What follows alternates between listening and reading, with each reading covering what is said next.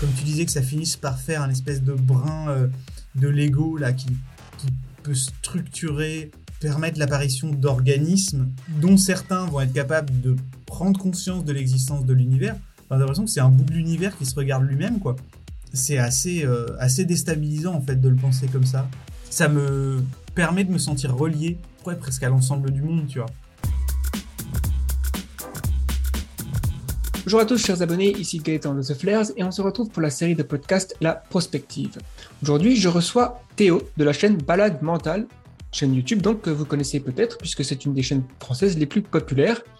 Alors c'est difficile de résumer de quoi on a parlé à travers notre conversation puisqu'on est parti dans beaucoup de directions, mais en gros euh, multivers, euh, physique quantique, paradoxe de Fermi, voilà, l'univers en général, les questions métaphysiques et autres. Donc une explosion de cerveau, comme on dit hein, euh, en anglais, mind blowing. Vous pouvez soit regarder cette vidéo sur YouTube ou alors la télécharger en audio sur euh, Spotify ou iTunes, hein, comme vous voulez. Il suffit de taper The Flares dans le moteur de recherche de votre application de podcast préférée. Profitez-en pour vous abonner, nous donner une petite revue, un petit j'aime, un commentaire, faire partager tout ça. Ça nous aide beaucoup. Nous enregistrons la plupart de nos podcasts avec la plateforme Riverside. Elle permet d'enregistrer localement le flux audio et vidéo en HD jusqu'à 4K, ce qui permet une qualité optimale même si la connexion Internet est instable. Si vous êtes un podcasteur ou souhaitez vous lancer, je vous le recommande chaudement.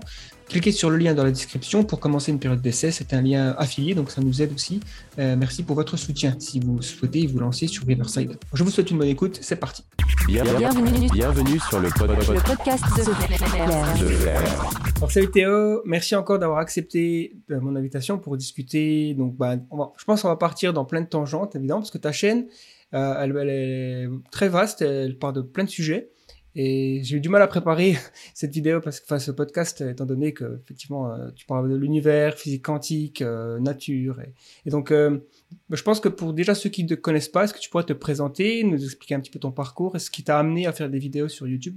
Donc bonjour à tous, je m'appelle Théo Drieux, moi je, je sévis sur internet depuis 6 six ans et quelques je pense maintenant, et ce qui m'a amené là, en fait ça, c'est un métier depuis, depuis 4 ans, euh, au début, c'était un peu une passion, un truc en dilettante qui a pris de plus en plus de place. Euh, ce qui m'a amené là, en fait, c'est euh, d'en dévorer des vidéos, beaucoup. et paradoxalement, c'est pas forcément les trucs de qualité. Alors, ça veut pas dire que, en fait, aujourd'hui, j'encense les chaînes pourries qui traînent et Dieu sait qu'elles sont nombreuses. mais comment dire en fait en regardant des gens qui faisaient du bon qui faisaient du bon contenu de vulga je me sentais légitime pour en parler parce que de par mon métier euh, moi j'étais dans la culture scientifique donc ça allait. Je me disais ouais je pourrais je pourrais faire quelque chose. Puis ça m'intéressait. Je racontais beaucoup d'histoires auprès du public euh, dans dans un centre de sciences. Mais par contre j'avais jamais ouvert un logiciel de montage. Je savais pas utiliser une caméra. Euh, enfin tout tout ça était un monde complètement étranger. Donc les trucs qui m'ont vraiment intéressé euh, donner envie, c'est les gens qui faisaient de la merde, pour le dire grossièrement, euh, dans le contenu, mais qui en plus le faisaient mal en, dans la forme. Euh, donc c'était les chaînes que je regardais pas, mais sur lesquelles je tombais de temps en temps par hasard. Je me disais c'est pas possible à la fois de raconter autant de bêtises et de faire un truc aussi sale euh, esthétiquement.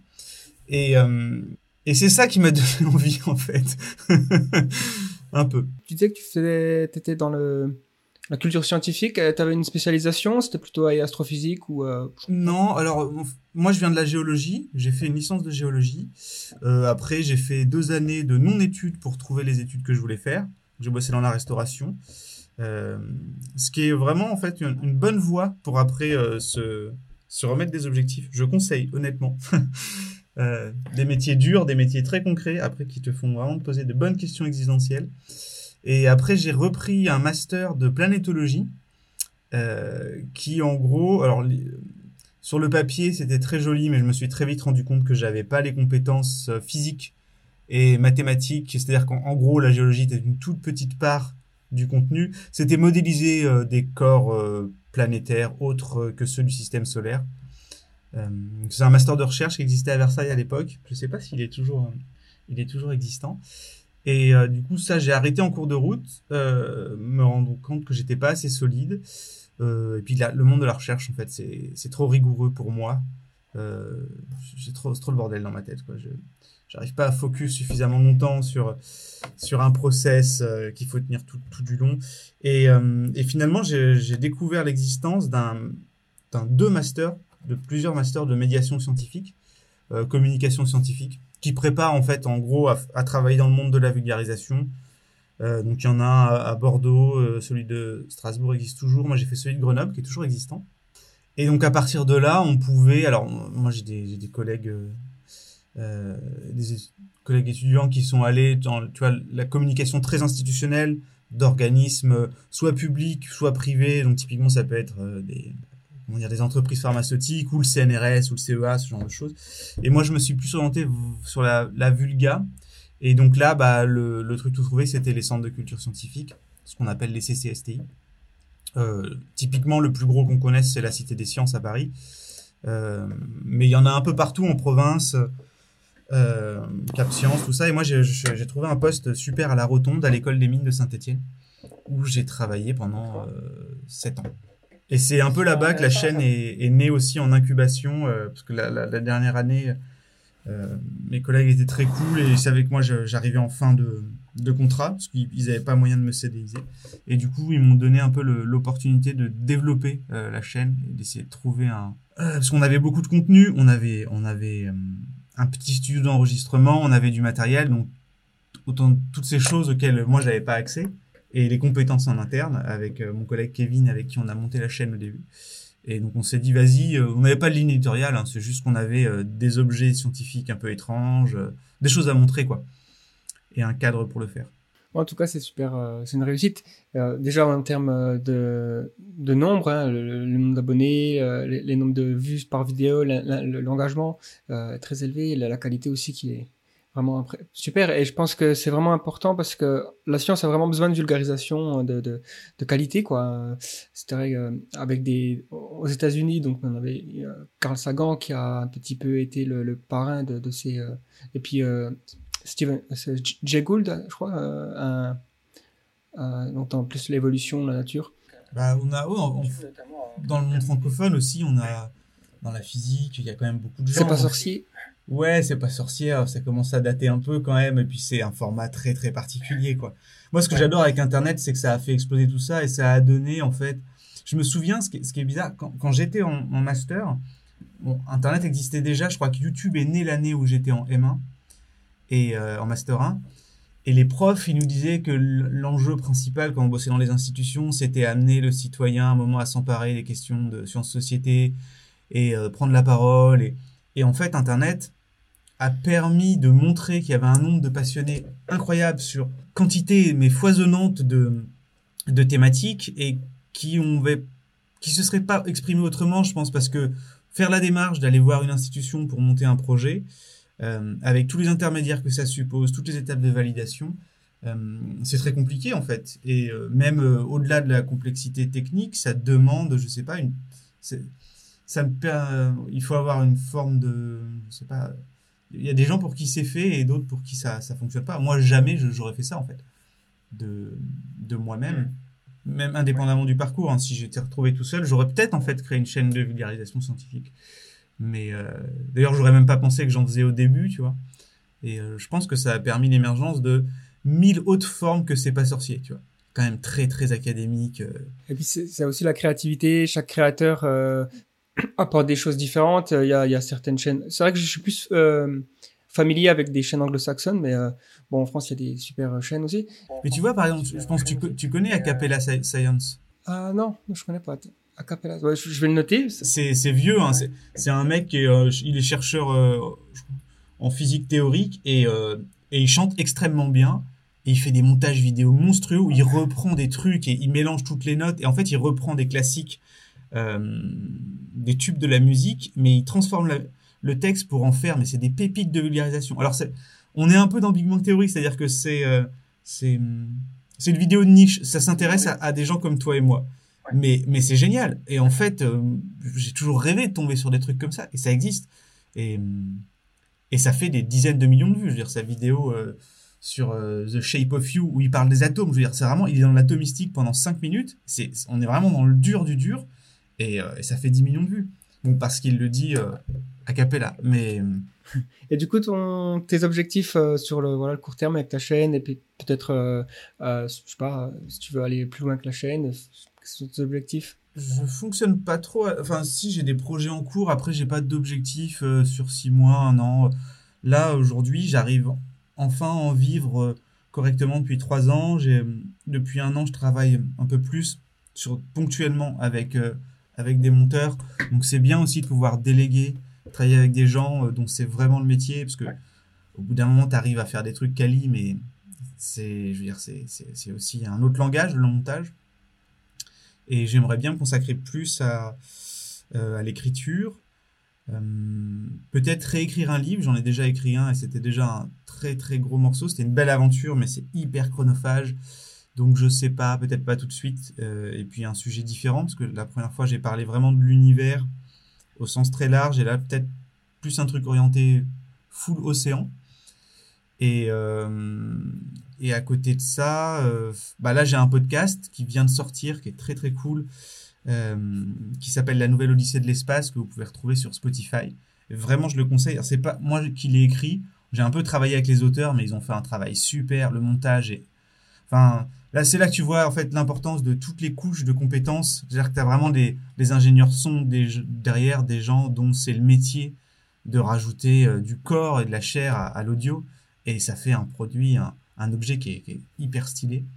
je suis assez fier de ça et on, est en train de réfléchir à peut-être une deuxième saison sur une thématique différente ou peut-être poursuivre celle de la saison 1, je sais pas. Euh, voilà. Et du coup, je pense que si tous ces objectifs sont, sont atteints, euh, ça s'appelle le burn-out. Donc. en tout cas, j'invite tous les gens à aller voir euh, tout ça. Je mettrai le lien dans la description. Je connaissais pas ton podcast. Je vais aller aussi jeter un œil. Ça m'intrigue. Et, euh, et, donc du coup, est-ce que tu, tu, tu, as aussi euh, une ligne éditoriale particulière qui s'est dessinée à travers les, années. Euh, Comme tu, tu, tu mentionnais qu'au début, tu t'es lancé comme ça euh, sans vraiment savoir ce que tu allais faire, mais en parlant plutôt de curiosité scientifique, est-ce que c'est toujours la, la thématique principale, un petit peu un fourre-tout scientifique comme ça? Ouais, ce qui est étrange, c'est qu'en fait, j'ai l'impression que la, la ligne édito de la chaîne, elle s'est un peu dégagée par une forme de rencontre d'un côté entre le public, parce que, de rien, à un moment, il nous faut de l'audience, surtout pour en vivre. Euh, et puis, c'est gratifiant de voir que les vidéos, elles sont vues, elles fonctionnent, elles sont partagées.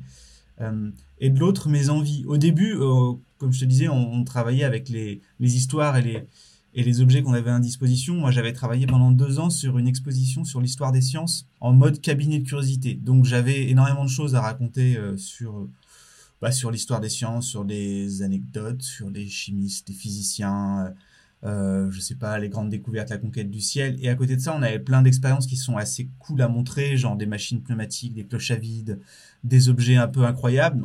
Et ça, quand on a commencé à les filmer, ça a très très bien marché. C'était un tout petit peu avant que Nozman commence à sortir ces étranges objets. C'était des vidéos qui faisaient dix fois plus de vues que les autres, donc on voyait qu'il y avait un intérêt. On n'a jamais poussé là-dedans. On en a fait 7-8, euh, mais pour nous, c'était enfin, incroyable d'avoir des vidéos qui faisaient 100 000 vues, tu vois, alors qu'on devait avoir euh, peut-être 5-10 000 vues pour une vidéo d'habitude. Mais euh, je sais pas, on s'est même pas dit, tiens, ce truc marche, euh, faisons plein de trucs sur les étranges objets scientifiques. En fait, j'ai un peu l'impression qu'au début, j'ai vraiment fait n'importe quoi. Enfin, au feeling et la possibilité des projets. Genre, je sais pas, de temps en temps, il y avait un truc improbable. Moi, je viens, j'ai grandi à La Réunion, j'ai un pote qui bossait à l'observatoire. Euh, bah, euh, quand j'étais retourné voir mes parents, j'ai fait des trucs sur euh, la formation de l'île, accompagner des vulcanologues pour, pour faire des prélèvements de lave, ce qui a strictement rien à voir. Alors, ça a absolument pas marché, ce qui me, ce qui quand même me désespérait un peu parce qu'en termes de charge de travail et enfin, c'est des, des projets qui sont super mais extrêmement lourds à mettre en place et, et à finaliser. Euh, et puis petit à petit, en fait, l'astro, moi, me plaisait beaucoup. Bah, je sais pas pourquoi, je me sentais euh, je vais même pas dire pas légitime parce que j'ai tellement bouffé de bouquins là-dessus que si je pense que j'étais légitime pour le faire, à un moment il a fallu que tu vois que je, je, pense que c'est une vidéo sur euh, le destin de l'univers, j'en ai fait une et puis après j'en ai fait une autre sur euh, euh, sur le système solaire et j'y prenais vraiment plaisir. Et ce que j'aime bien dans, dans ce, le sujet astro c'est qu'en creux tu as la possibilité des questions existentielles et philo. Et ça c'est des trucs que j'aime bien aussi. J'ai toujours bien aimé la philo mais vraiment extrêmement amateur. Euh, j'en ai lu beaucoup, mais je maîtrise pas les concepts. C'est un, c'est un joyeux bordel dans ma tête, mais je trouve que c'est, c'est vraiment un domaine super chouette et qui est assez éloigné pour moi des sciences appliquées. Alors je sais que souvent, euh, les grands organismes les présentent toujours avec la possibilité de développer tel truc, Mais pour moi, c'est pas l'objectif premier euh, de ce genre de recherche. Si tu travailles sur le décalage vers le rouge, bon bah peut-être qu'il y aura jamais aucune application, mais tu quand même sur des trucs qui sont tellement puissants. Et ça, ça a rencontré son public, et moi j'y prenais beaucoup de plaisir. Du coup, de fait, ça a commencé à devenir euh, une vidéo sur deux euh, de la chaîne, quoi. Et donc c'est devenu un peu un, ouais, une ligne éditoriale. Alors j'essaye de pas en faire plus qu'une sur deux. Des fois, je suis tenté, euh, mais j'aimerais bien aussi que, le public euh, soit un peu habitué à pas une forme de, régularité, mais que de temps en des trucs un peu hybrides qui viennent de nulle part. Bah, tu vois, il y a, y a, deux ans, on avait commencé le projet Les Mondes du Dessous, où on a fait cette vidéo sur les mondes sous-marins, dont quatre qui sont qui se passent intégralement en plongée sous-marine. Bon, il y en a qui ont vraiment fait flop parce que clairement, euh, bah, dire, les communautés en fait se, regroupent, se recoupent pas. L'algorithme de YouTube est pas forcément assez intelligent pour se dire ça. Euh, ça plaît pas à sa communauté, mais c'est peut-être un truc pour ceux qui regardent euh, Arte Découverte ou Brut Nature. Et du coup, bon bah ça ça fonctionne pas. Mais mais il y en a qui ont très bien marché. Peut-être parce que ça se rapproche un peu du, de l'espace, je sais pas. Celles sur les abysses ont, ont, vraiment rencontré un certain succès. Et, et du coup, d'avoir ouais, une forme de, de régularité dans le l'autre que, que l'espace. Bon, je pense qu'on va faire un petit détour déjà euh, dans l'espace, hein, l'univers, euh, sujet fascinant. Et donc euh, la première question que voilà qu'on pourrait discuter, c'est euh, aujourd'hui donc il y a pas mal de de, de, de, voilà, de choses qu'on connaît pas hein, sur l'univers. Quels sont les plus grands mystères de l'existence, l'univers et tout le reste? Alors si tu me dis 42, ouais, non non c'est bon. Ça va pas marcher. c'est des questions qu'on pourra. Pour moi le plus, le, le plus grand mystère, c'est pourquoi y a-t-il putain de quelque chose plutôt que rien? Vraiment. Euh, et ça, bon, euh, on ne le saura jamais. Les, euh, la, la, la, réponse religieuse me satisfait absolument pas, mais vraiment absolument pas. Je trouve que c'est une petite réponse à cette question. Du coup, bon, bah là, je pense qu'on peut déjà s'avouer vaincu. Ce qui est marrant, c'est vraiment une question qui me, qui me, pour ça que je trouve que ça rejoint d'ailleurs la philo. C'est clairement une question philosophique en fait. Oui, oui. Bah, il y a une branche de la philosophie qui s'appelle bah, la métaphysique. Hein. Et c ça parle de ça, quoi. Les grandes questions existentielles, euh, d'où vient l'univers, euh, qu'est-ce que le réel, ce genre de questions-là, c'est métaphysique, quoi. Et, ce qui est marrant, c'est qu'en fait, aujourd'hui, on, a conscience de l'immensité du truc, mais en fait, les gens se la posaient déjà quand leur horizon à eux, c'était euh, bah, l'horizon de la mer et du coucher de soleil, tu vois, ou, ou, de la Terre, ou juste du système solaire, c'était pareil en fait. On fait que repousser la question, mais elle reste toujours aussi, euh, aussi terrible. Je pense que même si on était dans une ouais. sphère d'un kilomètre euh, et qu'on savait qu'il n'y a rien, absolument rien en dehors de cette sphère, la question serait aussi étrange. Pourquoi il y a quelque chose? C'est vrai que c'est fondamental. C'est la première question qui, qui semble être complètement déroutante, quoi. Parce qu'on, ouais, et puis on peut même pas conce concevoir le, le rien. Parce qu'à partir du moment où tu essaies de, de, de, de, de mettre des mots au rien, bah tu lui ajoutes quelque chose, ça devient plus du rien quoi. Tu dis oh le rien c'est du vide. Non bah non, le, le vide c'est pas de rien. Euh, c'est noir. Non, noir c'est l'absence de lumière. Non. Euh, on peut pas en fait concevoir le, néant. Donc euh, ça se trouve ça n'existe pas. Je sais plus, enfin, j'avais déjà entendu un truc du style euh, s'il y a s'il y a quelque chose plutôt que rien, c'est parce que c'est pas possible d'avoir rien ou quelque chose comme ça. Ça devient. Et ça rejoint la question un peu de l'origine aussi. J'aimais bien un truc qui m'a un peu marqué dans, dans les conférences que, que j'écoutais sur le sujet, c'était la question du temps. Parce que souvent, quand on se demande bah, qu'est-ce qu'il y a avant le Big Bang, qu'est-ce qu'il y aura après, euh, bah, on est aussi un peu confronté à, repousser la question jusqu'à. Et en fait, ce côté de peut-être qu'on n'arrive pas à concevoir le fait que les choses puissent exister ou être de toute éternité. Il n'y a pas nécessairement besoin d'un début ni d'une fin. Et, euh, et du coup, ça, ça, ça, ça résout une partie de la question. Euh, ça enlève cette composante. Euh, il faut que ça commence. Il faut que ça. Est-ce que ça s'arrête Tout ça. Il y a des questions comme, en fait, qui, qui font sens d'un point de vue. Enfin, c'est-à-dire que la question sur le papier, elle fonctionne. C'est-à-dire c'est il y a un verbe, il y a un point d'interrogation à la fin. C'est une question qui est bien écrite, linguistiquement, c'est cohérent, mais en fait, elle a peut-être aucune réponse. Par exemple, qu'est-ce qu'il y a avant le Big Bang? C'est une question qui semble être euh, cohérente. Voilà, on peut se demander qu'est-ce qu'il y a. Mais en fait, est-ce que on se demande qu'est-ce qu'il y a au nord du pôle Nord? Au nord du pôle Nord, c'est une question qui semble être euh, ok, on peut se la poser, mais euh, au final, la réponse semble, elle est incohérente, elle n'a pas de, voilà, est-ce qu'il y a quelque chose au nord du pôle Nord? C'est un contresens, quoi.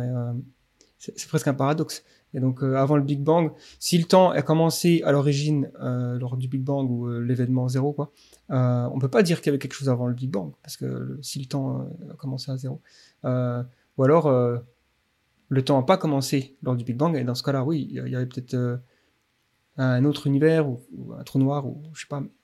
Moi, une question en fait, à laquelle j'aimerais avoir une réponse de mon vivant, c'est quand même bah, l'existence d'autres formes de vie intelligentes. J'adorerais vraiment avoir euh, la réponse à cette question. Bien que intimement, je j'ai certains points de vue sur. euh, mais j'aime- j'aimerais, euh, tu vois, j'adorerais qu'ils débarquent et qu'ils nous disent coucou. je sais pas. Je suis même pas sûr que ça fasse sauter le paradigme. Je pense que ça, ouais, ça bousculerait un peu le monde pendant quelques années, puis après on se remettrait à vaquer à nos petites occupations. Bon bah, il existe des, des formes de vie intelligentes et extraterrestres. Peut-être, enfin, à la rigueur sans transfert de technologie, sinon c'est un game changer. Si elle débarque et qu'elle nous file des trucs incroyables, mais euh, tu vois, sans, sans velléité de conquérir ni quoi que ce soit, ni de nous informer, ni euh, genre juste elle se manifeste et puis euh, puis au revoir quoi. En plus, euh, c'est vrai que dans l'histoire des sciences, des idées, il y a déjà eu des périodes où les gens étaient convaincus qu'il y avait des extraterrestres sur la Lune, sur Mars. Il y avait le, le fameux les canaux de Mars euh, au, début du XXe siècle, je crois, euh, où euh, je sais plus c'est quel euh, astronome persuadé, ça a fait la une des journaux. preuve que les Martiens existent. Il y avait même des dessins. voilà à quoi ils ressemblent. Voilà à quoi ressemble leur ville. Ils utilisent des canaux très sophistiqués. Et finalement, ça a été évidemment prouvé faux. Mais donc, je pense que si on a la preuve demain, enfin voilà, dans la semaine prochaine, découverte d'un signal venant d'Alpha Centauri, par exemple, euh, qui indique une preuve de civilisation technologique, on en parlera pendant une semaine, quoi. Puis après, ben, ça fera partie de la culture. Puis, certainement qu'on on, on s'attendra pas à les rencontrer, surtout si voilà, on, se doute aujourd'hui que dans le système solaire, il peut y avoir de la vie, mais elle, sera euh, elle sera microbienne ou, euh, peut-être un peu plus développée, peut-être des, sortes de poissons ou des trucs comme ça. Bah, disons que ce serait quand même un, ultime coup de pied à l'égocentrisme humain, quoi. Ça repousserait encore un peu plus loin, mais euh, moi j'ai absolument pas de doute, par exemple, sur le fait que de la vie euh, existe ailleurs. J'allais dire, franchement, je, ça me, je serais pas surpris du tout qu'on en trouve sur Mars, sur Europe, sur Ganymède, enfin que ça soit vraiment quelque chose qui émerge euh, relativement facilement. Je, je crois pas du tout. bah, on, on est vraiment dans l'ordre de la croyance. hein. Mais, mais par contre, euh, ouais, les, les deux derniers termes de Fermi, ils, font un peu mal, quoi.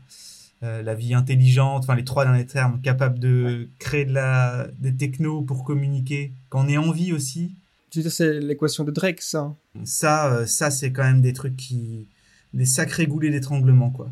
Mais, euh, mais des amis, bah, enfin, ça me ferait vraiment plaisir qu'on en trouve, tu vois, qu'on ait vraiment une preuve manifeste. Mais hum, non, moi je veux plus.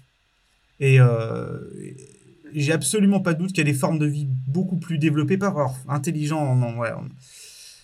Il faudrait définir l'intelligence. Bah oui, on pourrait. Moi, j'aime. C'est vrai que j'aime pas trop utiliser le mot intelligent. Je préfère technologique ou parce que ce qui nous différencie vraiment des autres animaux, c'est vraiment ce qu'on est capable de produire à travers euh, nos outils, quoi. hein.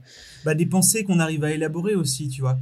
Euh, Ouais, la- l'abstraction. Bon, on ça. peut faire de, de l'Uchronie, je sais pas, admettons, euh, je sais pas, une planète océan avec des poulpes comme chez nous, mais euh, qui ont une durée de vie de 100 ans, 100 années, et ils sont, ouais, ils sont, qui peuvent pas avoir de marteau, de clous et ils feront jamais de fusée, mais peut-être qu'ils ont des concepts euh, philo ultra développés et tout.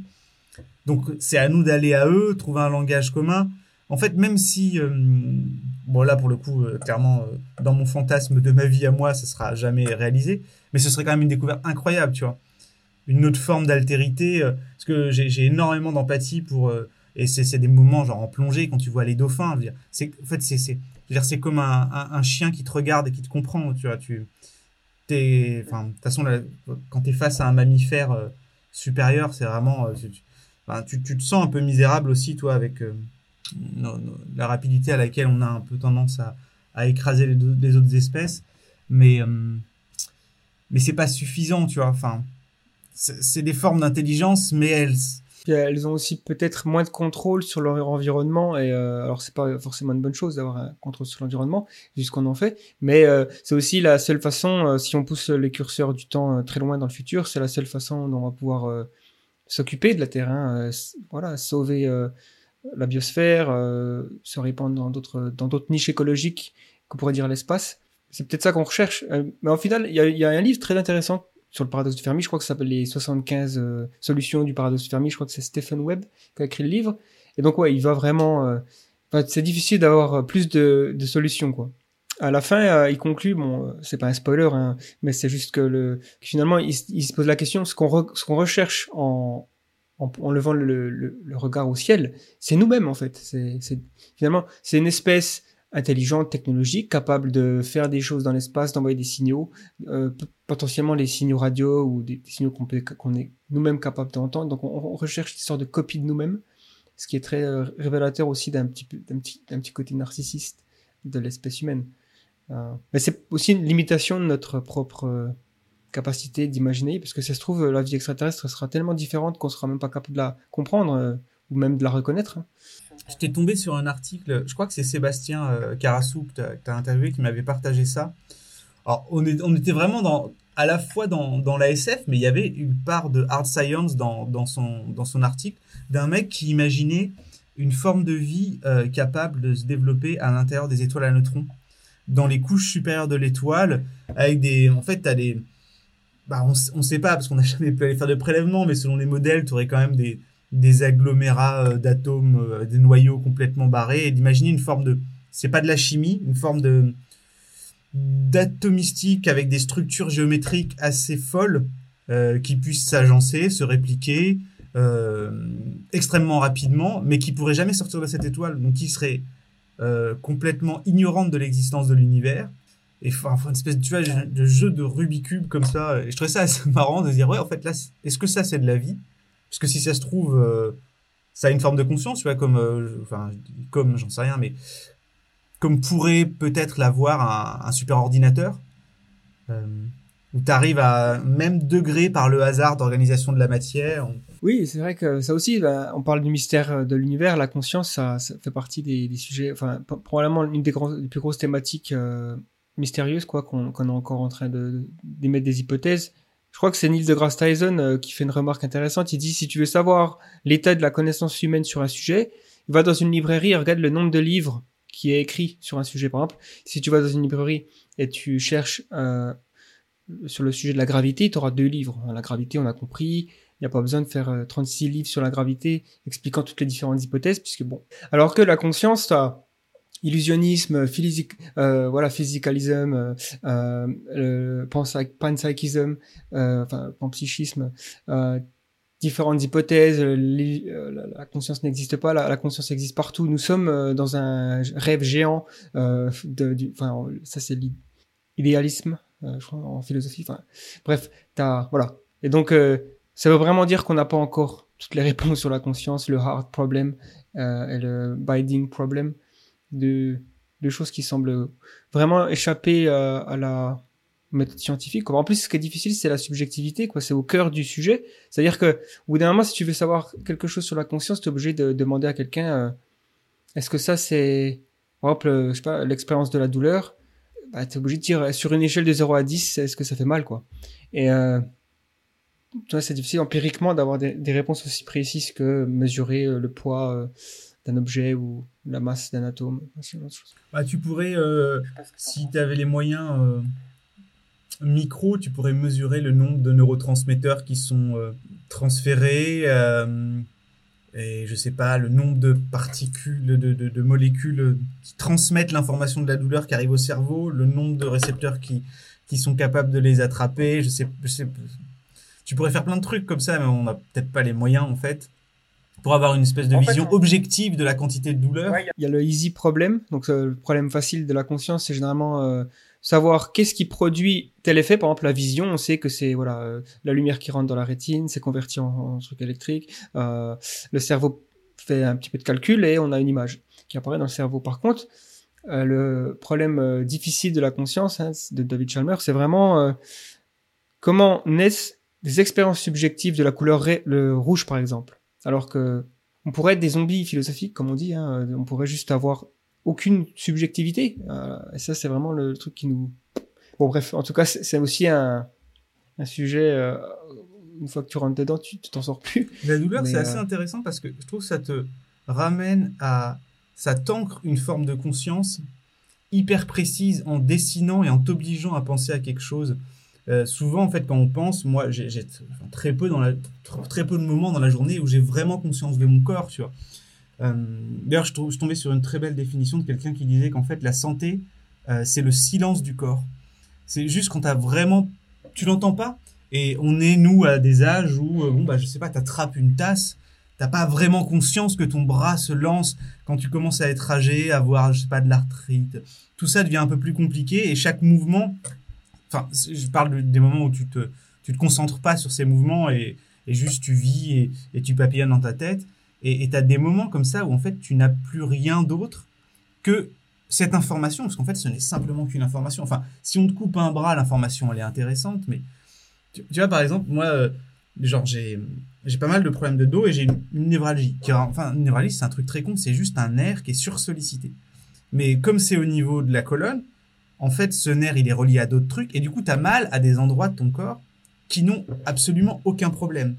Et c'est comme si tu avais une partie de ton corps qui disait à ton cerveau tu ne pourras plus penser qu'à ça pendant les heures qui viennent parce que en fait t'as pas moyen de tuer la douleur et du coup elle se met à prendre la place de ta pensée et à t'obliger à avoir une, une forme de vision hyper précise de parties de ton corps que tu ignorais mais depuis des décennies en fait et que tu te mets à ignorer euh, à partir du moment où tu arrives à, soit avoir les antalgiques suffisamment puissants soit enfin et bah après c'est bon tu l'as réoublié tout va bien pendant des mois et euh, elle n'existe pas vraiment, quoi. Et c'est qu'une information. Là, pour le coup, on est vraiment sur de l'information euh, qui te dit il y a un problème. En plus, le problème est même pas là où t'as mal. C'est quand même assez étrange, quoi. Oui, ben, le sujet de la douleur, c'est d'ailleurs intéressant que tu mentionnes ça, parce que j'ai sorti récemment une vidéo sur la sur des, une philosophe, un, philosophe qui s'appelle David Pierce euh, que j'ai interviewé et que il est transhumaniste et il pense que voilà la, souffrance c'est vraiment le, plus gros problème moral. Voilà, euh, c'est vraiment ce qui ancre. C'est un axiome quoi. hein. C'est-à-dire à partir du moment où tu t'intéresses à la moralité, à l'éthique, la souffrance c'est primordial. Hein, donc euh, minimiser la souffrance c'est un impératif du coup. Et il pense que euh, il faudrait éliminer la douleur et la souffrance chez l'humain et chez les autres espèces animales, en notamment modifiant le source code, c'est-à-dire euh, les gènes, euh, pour que le Mais du coup, la douleur au- seulement au sens physique, là. même la- la psychologique, c'est-à-dire rendre les gens euh, recalibrer leur euh, leur gamme hédonique, c'est-à-dire euh, avoir des tempéraments plus joyeux que d'être dépressif par exemple. Parce que la dépression c'est aussi En gros, s'il y avait moyen, lui, il aimerait bien qu'on soit tous perchés sous MD. Euh, pour le faire vite, euh, s'il n'y avait pas de descente et qu'on pouvait rester perché. Bon, on peut, on peut, on peut utiliser une, une métaphore, euh, oui, effectivement, comme ça, mais, mais il y a- il veut quand même garder la modulation, c'est-à-dire, tu sais, on a des hauts et des bas dans la vie, ouais, il faut du contraste. voilà. mais les hauts et les bas, ils ont pas à être extrêmes, déjà, parce qu'il y a des gens, les, les- leurs bas, c'est vraiment, ils sont suicidaires, et leurs hauts, ils sont à peine joyeux, il y a pas grand-chose qui va les rendre heureux, malheureusement, et c'est triste, c'est juste, c'est un hasard génétique, et c'est euh, des, des conditions euh, voilà qui sont aussi euh, tu vois la souffrance psychologique on dit souvent ouais bon euh, mais c'est aussi dé- au enfin c'est aussi détriment euh, détrimental c'est aussi ravageur pour la qualité de vie que la souffrance comme tu dis une souffrance chronique dans le dos voilà vu qu'il fait partie de de, de cette école de pensée transhumaniste il pense que les technologies sont là pour nous aider à aussi on a des vaccins par exemple qui nous empêchent d'être malades contre certains virus et bactéries. On pourrait aussi utiliser euh, d'autres outils pour modifier euh, certains aspects de la biologie humaine pour qu'on ait des qualités de vie plus, in- plus, plus bénéfiques. Quoi. Mais euh, après, bon, voilà, c'est partie de l'évolution. Sujet aussi intéressant. On a, on a déjà commencé à partir dans, dans plein, de, plein de tangentes. Tu t'as- t'as t'as lu Hyperion? J'ai commencé à lire, à lire Hyperion et j'avais pas. Je pense que j'ai dû abandonner la, la, la lecture euh, à un moment donné, mais euh, c'est vrai que j'ai pas, j'ai pas repris. Non, c'est- ça me faisait penser à ça de- sur la douleur. En fait, il y a un passage, mais je crois que c'est dans le cycle 2, c'est dans Endymion, où tu as une vingtaine de pages qui sont incroyablement bien écrites sur, euh, sur l'impossibilité de. En fait, la, comment l'univers se rétrécit quand tu, quand tu souffres. Et euh, en fait, il écrit tellement bien que ça me faisait penser à ça, mais bref. C'est vrai que c'est une bonne description, ça aussi. ça focus. Il y a aussi la, la pour partir sur une tangente, la méditation qui est intéressante à ce point-là, parce que la méditation, c'est aussi quelque chose qui permet à l'esprit de se focaliser comme un laser, quoi, sur quelque chose. Tu peux utiliser la méditation pour focaliser sur un point de ton corps qui souffre. Par exemple, généralement, quand tu fais une, une méditation assez longue, tu vois, euh, tu sais, tu restes dans une position immobile, généralement la position du lotus. Ce qui est intéressant avec le corps humain, c'est que tu peux commencer dans une position la plus confortable possible. Après une heure, ce sera irrésistible de bouger, quoi. Tu vois, tu commences euh, donc euh, et c'est intéressant. Donc quand tu commences à avoir mal au dos, mal aux jambes, ce genre de choses, tu peux focaliser ton esprit sur la douleur et elle disparaît. Il y a un effet assez intéressant, c'est quand tu la regardes vraiment et que tu comprends qu'en fait c'est peut-être intuitivement que c'est juste euh, traitement de l'information, eh ben, euh, tu peux agir comme ça. Et c'est pour ça que il y a des, célèbres images comme ça de moines bouddhistes qui se, qui s'immolent qui ne bronchent pas. Ça paraît être surhumain, quoi. Et ça l'est, ça l'est surhumain pour tout le monde. Mais euh, si tu entraînes ton esprit suffisamment longtemps, tu peux vraiment résister à des souffrances atroces, jusqu'à la mort, hein, pour le coup. Tu as parlé un petit peu aussi de la fin de l'univers dans, dans, une de tes vidéos qui a très bien marché. quels sont donc les, aujourd'hui les idées qu'on a sur la fin de l'univers Est-ce qu'on se déjà est-ce qu'il va finir l'univers euh, dans lequel on se trouve? Euh, Si oui, est-ce qu'on a des hypothèses euh, intéressantes? Oh, bah, on est sûr de rien. On n'est jamais vraiment sûr de rien. Bah, en fait, aujourd'hui, ce que les, données recueillies tendent à montrer, c'est qu'on va plutôt vers ce qu'on appelle le big freeze. C'est une expansion continue et entre guillemets éternelle de l'espace et du temps. Euh, tu as les deux autres scénarios qui, qui étaient envisagés, donc tu as enfin, l'univers statique, donc euh, l'univers peut être soit infini, soit pas infini, hein, mais il n'y a pas de mouvement euh, particulier de l'espace. Et et tu as le, le, scénario du Big Crunch où en fait il est, pour le dire vite, trop massif et il finit par en fait se recroqueviller sur lui-même, par comme imploser et après bon bah est-ce qu'il rebondit ou est-ce que en fait bah on, ne sait pas.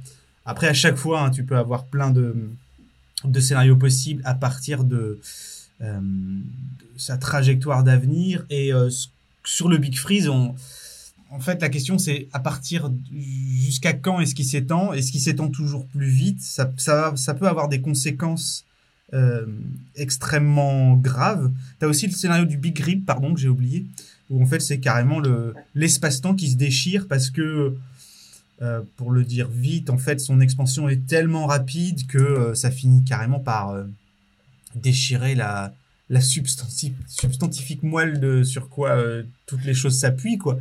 Je trouve ça assez génial. Pareil, là, on est en fait dans une espèce de, je sais pas, visuellement, c'est assez intéressant, quoi. Et bon, en fait, personne sera là pour le pour le voir. Fois que le Big Rip, mais le, le Big Rip, on est vraiment plus dedans, mais si on observait une accélération exponentielle, ça pourrait arriver relativement vite, enfin à l'échelle des temps cosmiques. Euh, et le Big Freeze, il a des conséquences assez étonnantes, mais qui rejoignent peut-être un peu les, euh, les scénarios des multivers aussi. Euh, moi, j'ai choisi de finir ma vidéo là-dessus parce que tu as plein, plein de théories qui sont toutes plus invérifiables les unes que les autres sur qu'est-ce que ça finit par donner le Big Freeze. Donc, tu as les trucs qui sont plus ou moins, entre guillemets, encore une fois, avec beaucoup de précautions bien connues, bah, la, formation des, des, enfin la mort des étoiles, mais c'est-à-dire leur refroidissement jusqu'à ce qu'elles soient plus que des blocs euh, de fer, de matière euh, qui, qui, qui tutoient et finissent par toucher le zéro absolu, l'évaporation des trous noirs, donc des phénomènes complètement exotiques. Et mais après, tu peux encore continuer, continuer. Et je crois que c'était à 10 puissance 10 puissance 56 années d'un chercheur qui dit qu'en fait l'espace se dilate tellement vite que tu peux avoir en fait des conditions qui permettent l'émergence de nouvelles lois euh, fondamentales de la nature et donc l'apparition de nouveaux univers à partir de ce rien, enfin de, de, de ce vide extrêmement dilué. De, donc là, on parle de volumes qui sont juste monstrueux et, euh, et voilà dans un univers qui peut ou ne pas être infini. Voilà, on est vraiment dans de la pure. Euh, c'est même, on est dans la en fait, on est dans de la science-fiction pour moi.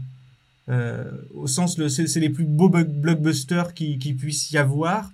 T'as, t'as pas d'image. Euh, en même temps, l'histoire est géniale, mais elle nous concerne quand même, tu vois. Avenger, on sait que non. Enfin, mais euh, mais ça peut-être, euh, peut-être un jour. C'est vrai. Et puis il y a la question euh, de la, la vitesse de l'expansion. Je trouve qu'il y a, il y a une presque quelque chose de triste dans l'idée qu'il y a des galaxies qui s'éloignent plus vite que de nous, qu'on ne pourra jamais les atteindre. Euh, même si on se déplaçait à la vitesse la plus rapide qu'on puisse euh, imaginer, à 99,9% de la vitesse de la lumière, elle, elle s'éloigne plus vite parce que l'espace n'est pas régi par cette vitesse. Et donc, euh, tu te dis, oh, en fait, même dans le meilleur des scénarios possibles où voilà, l'humanité devient une, civilisation intergalactique, il y aura des limites. Mais ça m'a trop fait ça la première fois que je me suis rendu compte de, de l'immensité des distances. Il y a une phrase que j'aime bien, enfin une phrase, je sais plus, c'est euh, une petite fille qui demande à son papa, elle, lui dit, euh, est-ce qu'il y a des extraterrestres, papa? Et, euh, et il lui dit, oui, il y en a, mais ils sont seuls aussi. Et euh, enfin non, il lui dit pas comme ça, mais en gros, on, est tous tout seuls dans notre coin et au final, ça devient aussi presque une question philosophique. Est-ce que des êtres qui se trouvent au-delà de notre cône de lumière, ils existent? Parce que si ils ont aucun moyen d'interagir avec nous, euh, bah ça devient, c'est des êtres presque hypothétiques, potentiels, quoi. C'est des êtres. Tu, tu, vois, c'est quoi le, le, vide, le vide du Bouvier? Non, ça me dit rien. Quand tu regardes l'univers euh, observable aux très très grandes échelles et que tu tu regardes la position des galaxies, donc tu as des amas, euh, des amas locaux, des amas beaucoup plus larges, et euh, où en fait elles, ont, elles, vont, avoir, elles vont se regrouper euh, en, en, ensemble de centaines, milliers, des fois dizaines de milliers de galaxies. Et elles, ces amas sont reliés par des filaments au sein desquels tu vas trouver un peu plus de matière aussi, un peu plus de galaxies. Donc nous, dans notre amas local, il y a une cinquantaine de galaxies, il y a, il y a nous, Andromède, et, et beaucoup de satellites net, enfin le triangle aussi. Et si on prend, voilà, si on, si on monte comme ça aux échelles, et on se, on se rend compte qu'il y a des zones dans, dans l'univers qui sont terriblement vides. Mais euh, je, alors, il faudrait que je vérifie. Je crois que c'est ah quelque oui, chose oui, que. Oui. Et le vide du Bouvier, euh, c'est un des plus grands vides qu'on ait trouvé. Il fait 250 millions d'années-lumière de large. Et au milieu, enfin au milieu quelque part par là, tu as trois galaxies elliptiques et deux spiralées qui sont des galaxies aussi massives que la nôtre. Mais imaginez une, une espèce développée qui est apparu dans une dans cette galaxie. Donc déjà, ces galaxies-là sont tellement énormes qu'en soi, c'est des petits univers. Si, la vie existe, enfin, elles ont suffisamment à faire et, et à explorer, mais que à degré de développement euh, équivalent à notre civilisation, elles auraient été capables de découvrir l'existence d'autres galaxies euh, qu'à partir des années 80, tellement elles sont au milieu d'un rien. Et euh, tu vois, comment tu te représentes? C'est-à-dire que là, tu sais effectivement que tu ne pourras jamais aller plus loin que ton voisin galactique et c'est fini. Basta. Peut-être qu'elles ont un VLC et qu'elles ont des Hubble hyper puissants, mais elles sont à 250 millions d'années-lumière du reste, tu vois. Incroyable. Et par le hasard des choses, en fait. Mais du coup, tu dois peut-être te sentir exceptionnel, tu vois. Pourquoi est-ce que nous, on est paumés au milieu de rien? Je sais pas, admettons qu'elles finissent par se rendre compte que tu as de la vie un peu partout. Pourquoi est-ce que nous, on a fini au milieu de cette bulle d'absence c'est pas dit que ce soit une mauvaise chose si on se re, si on, on, est dans un alors là c'est de la science-fiction évidemment mais euh, si on est dans un univers où euh, où la plupart des espèces euh, qui deviennent intergalactiques sont hostiles et qu'elles recherchent d'autres. Tu vois un petit peu la, la théorie de, de, la je crois que c'est la forêt sombre ça s'appelle. Il y a un livre assez connu la théorie des, des trois euh, corps qui fait 165 corps. millions d'années-lumière. De, de, ah ouais. de rayon donc ouais 300 millions d'années-lumière de diamètre quoi. incroyable. Ouais du coup euh, c'est peut-être euh, ouais si on est dans un univers euh, de super prédateurs machin on, le fait qu'ils soient autant isolés c'est peut-être une protégé. Ouais, ouais, ouais c'est c'est clair que c'est super euh, ces vides là euh, de Bouvier ça ils font vraiment euh, ils se posent des questions quoi. Donc tu, on, on, sait pourquoi il y a de ce genre de vide? Est-ce que c'est juste le fait que la matière à, à, cause des effets gravitationnels se répand à certains endroits et pas à d'autres, et donc il euh, y a des vides comme ça qui se créent naturellement. Et après, tu en as un peu partout. Tu as des zones de plein et des zones de, de creux. Euh, et euh, bon, au bout d'un moment, par le hasard des grumeaux, on va dire, ça finit par donner des zones qui sont plus vides que d'autres.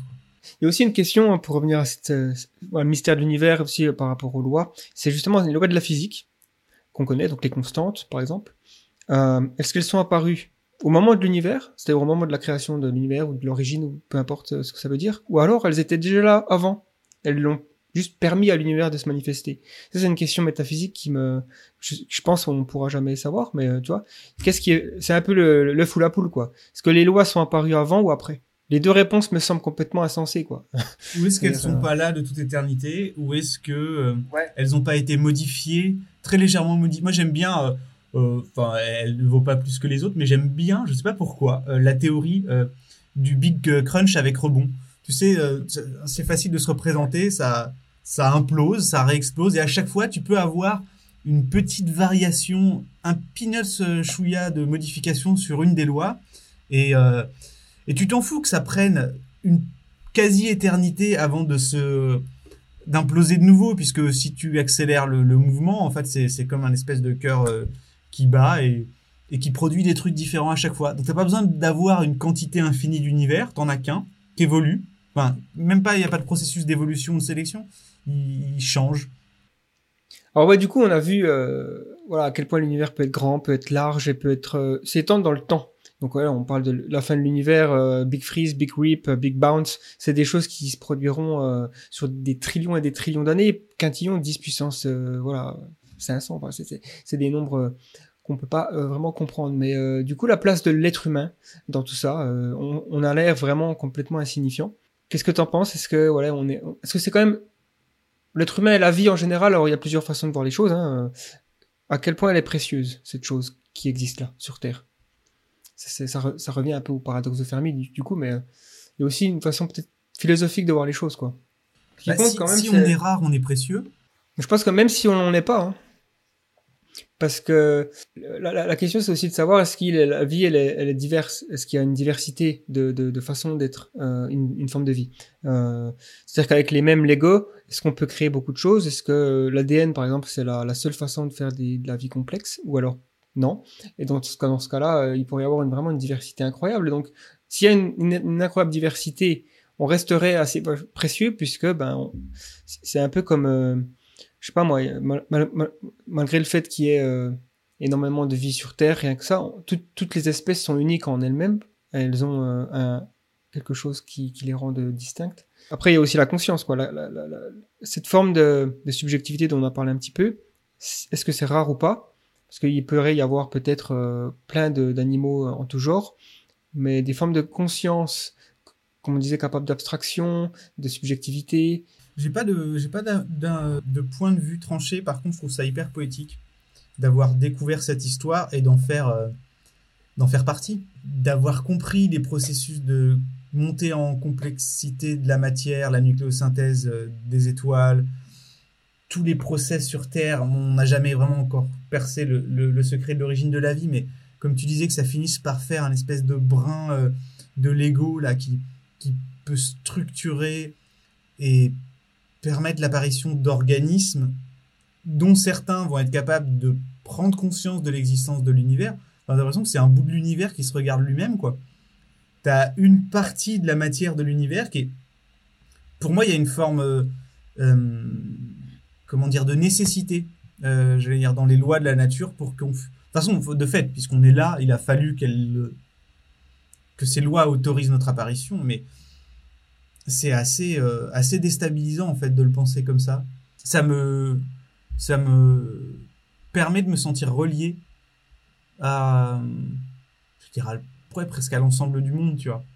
Ouais, carrément. Non, mais ça, c'est une belle phrase. Euh, le, on est, on est là, ce qui permet à l'univers de s'expérimenter lui-même. C'est la chose euh, qui me semble être vraiment euh, le plus proche d'une expérience religieuse que moi, en tant que cathé, je peux, je peux avoir, quoi. Parce que effectivement, même s'il y a plein d'extraterrestres, machin, machin, bon, bah, ça reste d'autres expériences. Et puis c'est intéressant aussi qu'il y ait une diversité d'expériences que l'univers s'observe lui-même de façon différente, à travers les yeux d'une mouche, d'un chien, d'un dauphin, d'un humain, d'un, zorg sur la planète euh, Orion. voilà, il y a, y a, plein de façons de voir les choses. Et après, on peut aussi se poser la question, euh, il y a certains, euh, on va dire, chercheurs, enfin, j'ai entendu certains, notamment biologistes, qui, qui se demandent si l'évolution, elle est, elle est contingente ou elle est, finalement, il y a une sorte de téléologie, téléologie, une sorte de presque but, euh, euh, tu presque dans, dans, le design, quoi.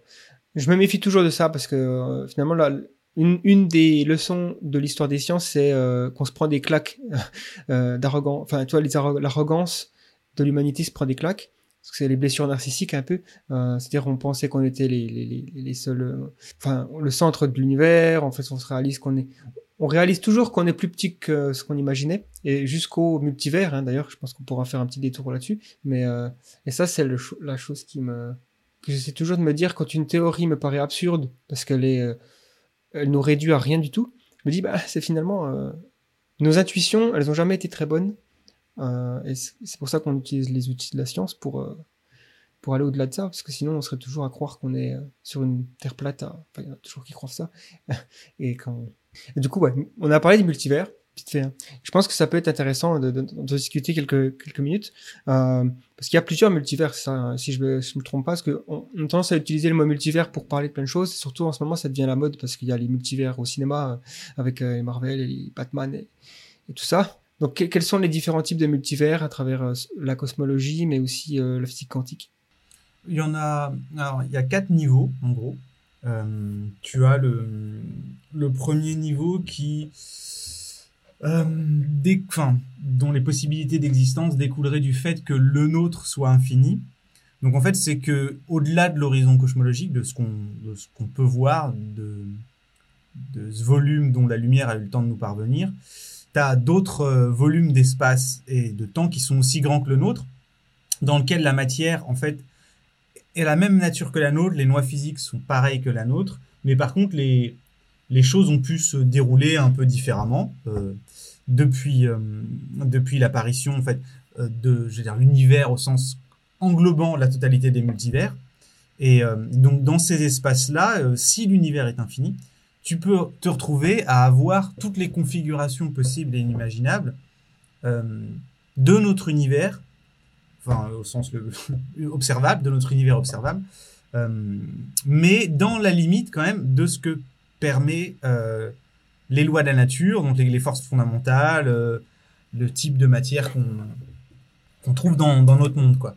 Après, tu as le, ce qui est le multivers de niveau 2, euh, qui dit que pendant euh, les premiers instants euh, de l'univers, vraiment au sens large, c'est compliqué de jongler entre les deux, mais en gros, euh, après le Big Bang, tu as les conditions pour permettre l'émergence de nouvelles lois fondamentales qui régissent le comportement de la matière.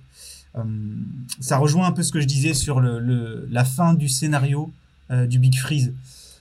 On est un peu dans des, dans des réflexions un peu équivalentes où euh, les taux d'expansion sont tels, les quantités d'énergie impliquées, que tu pourrais avoir euh, des pichenouilles de modifications et du coup avoir une quantité de... Comme notre univers est en expansion et que cette expansion semble euh, être sans fin, et s'il est infini, bah, tu te retrouves à avoir plein d'univers qui sont plus ou moins... Enfin, c'est pas parallèle, ils sont... tu peux pas passer de l'un à l'autre parce que voilà encore une fois euh, limité par ta vitesse de déplacement mais ces univers là peuvent très bien avoir des conditions physiques différentes d'une autre. On peut décorréler. Euh, après tu as le multivers de niveau 3 lui aussi il est bien mindfuck. Euh, ça c'est plus une conséquence de la hum, théorie euh, en, physique quantique qui dit que euh, en gros les choses peuvent à la fois être des ondes et, et des particules que tu sais jamais vraiment où elles sont avant de l'avoir observé. Toute cette euh, statistique, euh, probabilité quantique, euh, j'ai un peu du mal à, l'expliquer. C'est-à-dire, en fait, c'est comme un univers qui est parallèle, mais littéralement parallèle. Il est dans le même plan que le nôtre, mais il y a plein, les- c'est-à-dire que tous les scénarios possibles euh, s'y déroulent. Et à chaque c'est même pas à chaque décision, c'est-à-dire à chaque jonction entre deux événements possibles. Mais euh, faut pas le voir sur un, à l'échelle macro, c'est qu'un atome a pu prendre la direction gauche ou droite, un photon a pu rebondir sur un électron par, par ici ou par là, euh, le, le- la, direction d'un spin. Du coup, les, les nombres mis en jeu sont monstrueux. Euh, et donc, toutes, toutes ces, tous ces possibles existent, mais au sein de notre seul univers. Du coup, étrangement, même si ça fait des possibilités incroyables, euh, ce multivers-là, au sein de notre univers, n'est pas infini, puisqu'il est limité par la taille de notre univers observable. Et si notre univers est euh, fini en volume, il contient un nombre fini, euh, aussi monstrueux soit-il, euh, de scénarios, de, de possibilités. Et le dernier, alors là on est vraiment dans de la philo, mais je trouve qu'il est assez cool aussi, c'est... euh, donc le, le niveau 4, euh, c'est le... le niveau 4, il contient tous les multivers dont on a parlé euh, avant. Lui, euh, lui c'est vraiment le big boss. Il provient d'une... Comment dire une des réflexions, un des, questionnements qui, qui traverse beaucoup les, sciences fondamentales, c'est pourquoi est-ce que les mathématiques sont aussi efficaces à décrire les choses? Et euh, est-ce que le langage de la nature est écrit en mathématiques? Est-ce que la nature parle les mathématiques? Est-ce que les lois naturelles sont intrinsèquement mathématiques Ou euh, c'est juste un, un langage qui est bien pratique pour décrire ce qu'on observe, mais qui a en fait aucune euh, réalité profonde. Et euh, dans ce scénario de multivers-là, si euh, la nature parle effectivement en mathématiques et que l'univers est infini et qu'il y a eu une, une infinité de Big Bang, en fait, tu peux avoir non pas des modifications au sens de euh, la masse de l'électron, euh, la valeur de la gravité, mais tu peux avoir en fait tous les possibles autorisés par les mathématiques euh, existent. Du coup, tu as littéralement toutes les possibilités dans le cadre de ce que les mathématiques sont capables de produire. Ouais, le multivers, enfin les multivers, c'est vraiment le truc qui me. Déjà, déjà quand on quand on invoque de l'infini quelque part, ça, ça donne des, des choses complètement folles. Tu sais, le fameuse expérience de pensée avec des singes qui écrivent sur une machine à écrire, euh, qui tapent de manière aléatoire sur une machine à écrire, mais pendant un nombre de- d'années infini, on va dire. Eh ben, elles vont finir par écrire tout ce qui a déjà été écrit par l'être humain dans l'histoire de notre espèce, de l'écriture, quoi. Euh, y compris Shakespeare, y compris euh, euh, le Principia Mathematica là, de, de, de, de Newton et, et tout. Alors que c'est des singes hein, qui, qui tapent aléatoirement, mais c'est juste le- la nature de l'infini. Oh, c'est juste trop trop difficile. Et je pense, toi, C'est la bibliothèque de Babel. Quoi. Ouais. Et donc, euh, et, ça, c'est ces trucs de multivers, c'est euh, notamment euh, utile pour tenter d'expliquer pourquoi notre univers semble être extrêmement bien fine-tuned, comment on dit en français, bidouillé quoi, paramétré, ouais, réglé par, euh, bah, comme ça par, chance on va dire. Euh, alors évidemment, il y a les personnes qui, euh, qui penchent vers plutôt le théisme en disant bah oui, c'est logique hein, que l'univers soit réglé pour que la vie intelligente et nous-mêmes, hein, forcément c'est anthropogénique de se dire anthropocentrique pardon, que, l'univers a été fait pour nous. Mais effectivement, si on a des multivers partout, ben au final c'est juste une, cause d'un grand nombre d'univers. Euh, on ne devrait pas être étonné d'être dans celui où, qui contient euh, la vie, puisqu'on est des formes de vie. C'est un peu comme, euh, je crois qu'il y a une euh, métaphore, c'est des poissons qui sont dans une, dans une flaque qui se demandent, euh, tiens, c'est étrange que toutes les conditions sont réunies pour qu'on soit dans cette flaque. Non, c'est pas tellement étrange, quoi. C'est juste. On a un petit peu aussi euh, mentionné le, le- la théorie d'Everett des mondes multiples. Donc ça nous renvoie à cette expérience, euh, ta dernière vidéo euh, en date. hein, euh, donc là on est début mai. Tu as fait une vidéo sur la l'expérience de la double fente euh, de Jung. Euh, donc quelle est la particularité de cette expérience qui, qui fait bien mal à la tête aussi? Et je, sais- je, je te mets dans une position difficile de devoir l'expliquer sans visuel. Les particules, bon, le, le double fente, souvent on l'explique avec des électrons, mais ça peut être produit avec des photons, ça peut être produit avec des protons, euh, ça, des neutrons, enfin peu, peu importe. euh, Le, les particules à l'échelle nanométrique, mais pas que, parce qu'en fait, euh, on arrive justement, à, alors j'y reviendrai peut-être après, bon, ça prouve que les particules à l'échelle nanométrique se comportent à la fois comme des particules et à la fois comme des ondes. Euh, qu'on les observe ou pas, oui, euh, qu'elles sont jamais vraiment positionnées à un endroit très précis dans les espaces. Elles ont des probabilités statistiques. C'est même pas d'y être en fait, parce qu'en fait, elles sont quelque part quand on les observe. Et quand on les observe pas, elles sont partout à la fois avec des régions dans lesquelles elles ont, c'est pas moins de chance, dans lesquelles elles sont moins. Comme si c'était une onde d'énergie qui était à certains endroits plus élevés et d'autres moins. Mais la particule est littéralement tout cet espace-là. Et c'est pas, euh, on sait pas où elle est jusqu'à ce qu'on observe et là on le découvre. Et euh, donc il faut, faut vraiment euh, là regarder les, les, les schémas, ces, ces deux fentes et par lesquelles elles passent ou elles peuvent ne pas passer, qu'on ouvre ou qu'on ferme, qu'on observe ou qu'on n'observe pas.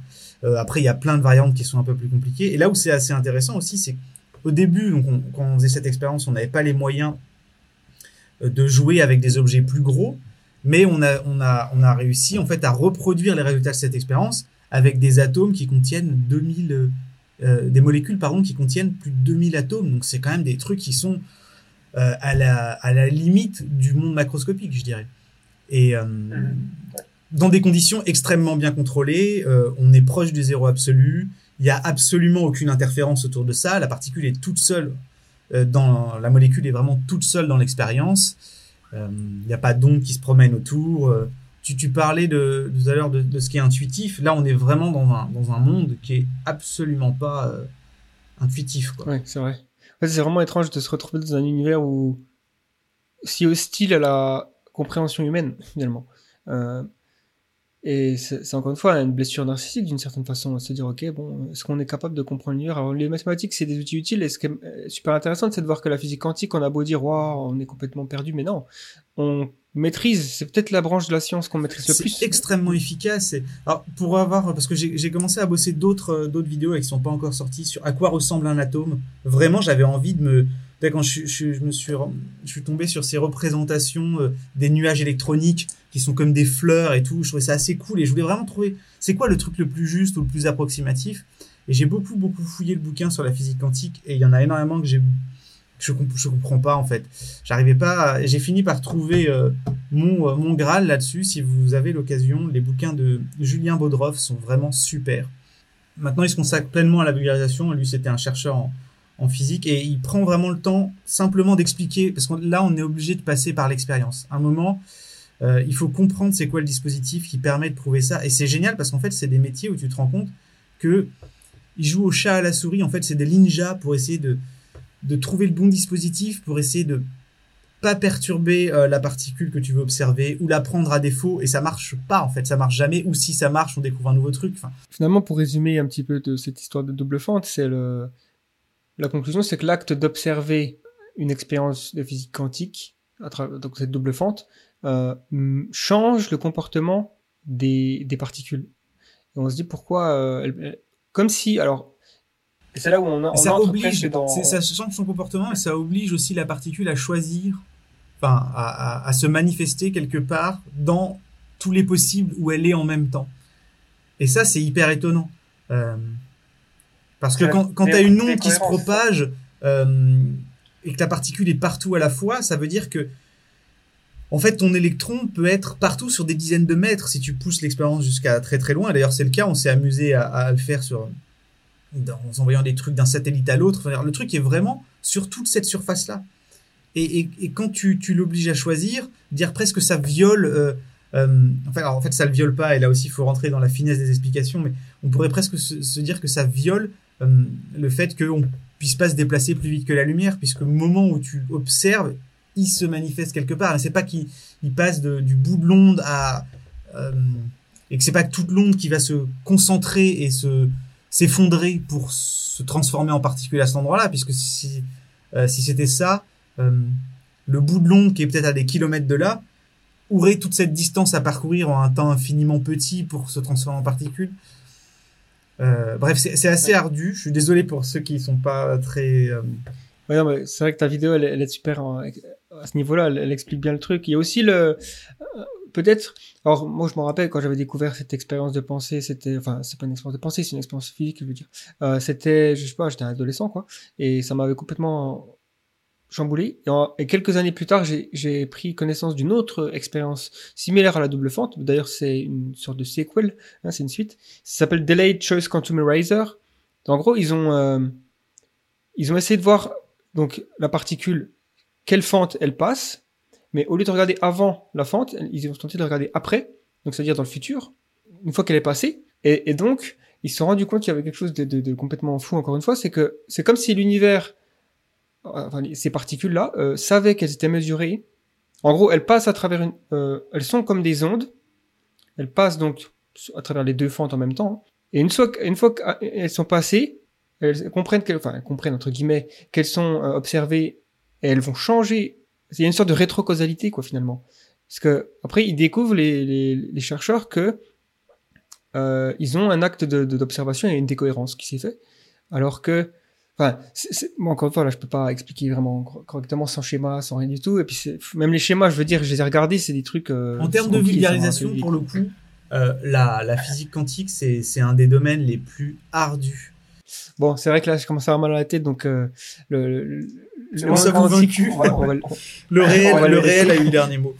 Et aussi, euh, on a parlé donc euh, un petit peu hein, de, de, de l'humanité dans l'espace, en tout cas notre place. Mais est-ce que toi, tu, comment tu vois l'exploration spatiale de l'humanité, le, futur euh, de l'exploration spatiale, à travers notamment le, on va dire entre guillemets le nouvel âge d'or hein, de, de l'espace avec euh, depuis, enfin il y, a eu pas mal de d'années un petit peu plates depuis Apollo, l'émission Apollo jusqu'à aujourd'hui le secteur privé et les fusées réutilisables qui changent la donne.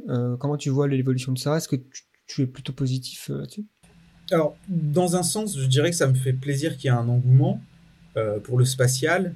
Il y a des trucs qui me dérangent un peu et d'autres qui me plaisent beaucoup plus. Je trouve qu'il y a de l'argent qui est très mal placé, mais parce que moi, ce qui m'intéresse plus, c'est, l'univers, euh, aller voir ce qu'il y a sur Alpha du Centaure, découvrir d'autres exoplanètes et avoir. Si, a aussi un truc peut-être plus accessible de notre vivant, tu vois. Une image bien définie d'une exoplanète avec des systèmes de nuages, des trucs comme ça, ça serait assez génial, quoi. Mais euh, un truc qui me dérange un peu, alors notamment le tourisme spatial, euh, et certains discours. Alors je suis même pas sûr qu'il y croit vraiment, tu vois, que Musk peut avoir sur il faut avoir un plan B sur Mars et tout. En fait, il n'y a, pas de planète B. Hein. Euh, genre aujourd'hui, Mars, c'est les pires conditions euh, qu'on trouve après sur Terre. dire, même l'Antarctique, c'est plus accueillant. moi, je préfère aller vivre dans une tente mhm. au milieu de l'Antarctique que sur Mars aujourd'hui. Donc c'est un, c'est de la com de façade, mais c'est aussi énormément de bullshit scientifique qui peut avoir beaucoup de répercussions parce que c'est des gens qui ont énormément d'influence. Euh, J'allais dire presque sur les comportements de masse, tu vois, de faire croire que euh, euh, il y a peut-être une solution alternative et qu'il faut aller là-bas pour sauver l'humanité. En fait, euh, s'il faut se sauver, c'est ici, quoi. C'est pas sur Mars qu'on va aller se sauver en envoyant quatre clampins pour 500 milliards d'euros. Et c'est très bien d'y aller, mais en fait aujourd'hui, ce serait vachement plus rentable de mettre simplement au point des robots pour, pour d'ailleurs c'est ce qu'on est en train de faire pour y ramener un peu quelques pelletés de terre, tu vois. Après, j'adore la beauté du geste, tu vois. Euh, moi, je trouve ça très très cool qu'il y ait une expédition et je serai le premier à la suivre euh, de bout en bout. Parce que, parce que des fois, c'est aussi bien de faire des trucs.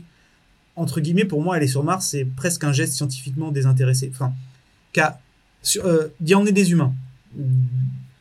D'aller récolter des, euh, du sable martien, étudier la planète, ça a énormément d'intérêt. Mais, mais d'y emmener des humains, c'est extrêmement risqué et ça n'a pas d'autre intérêt, en fait, que simplement se dire on est capable de faire ça, tu vois.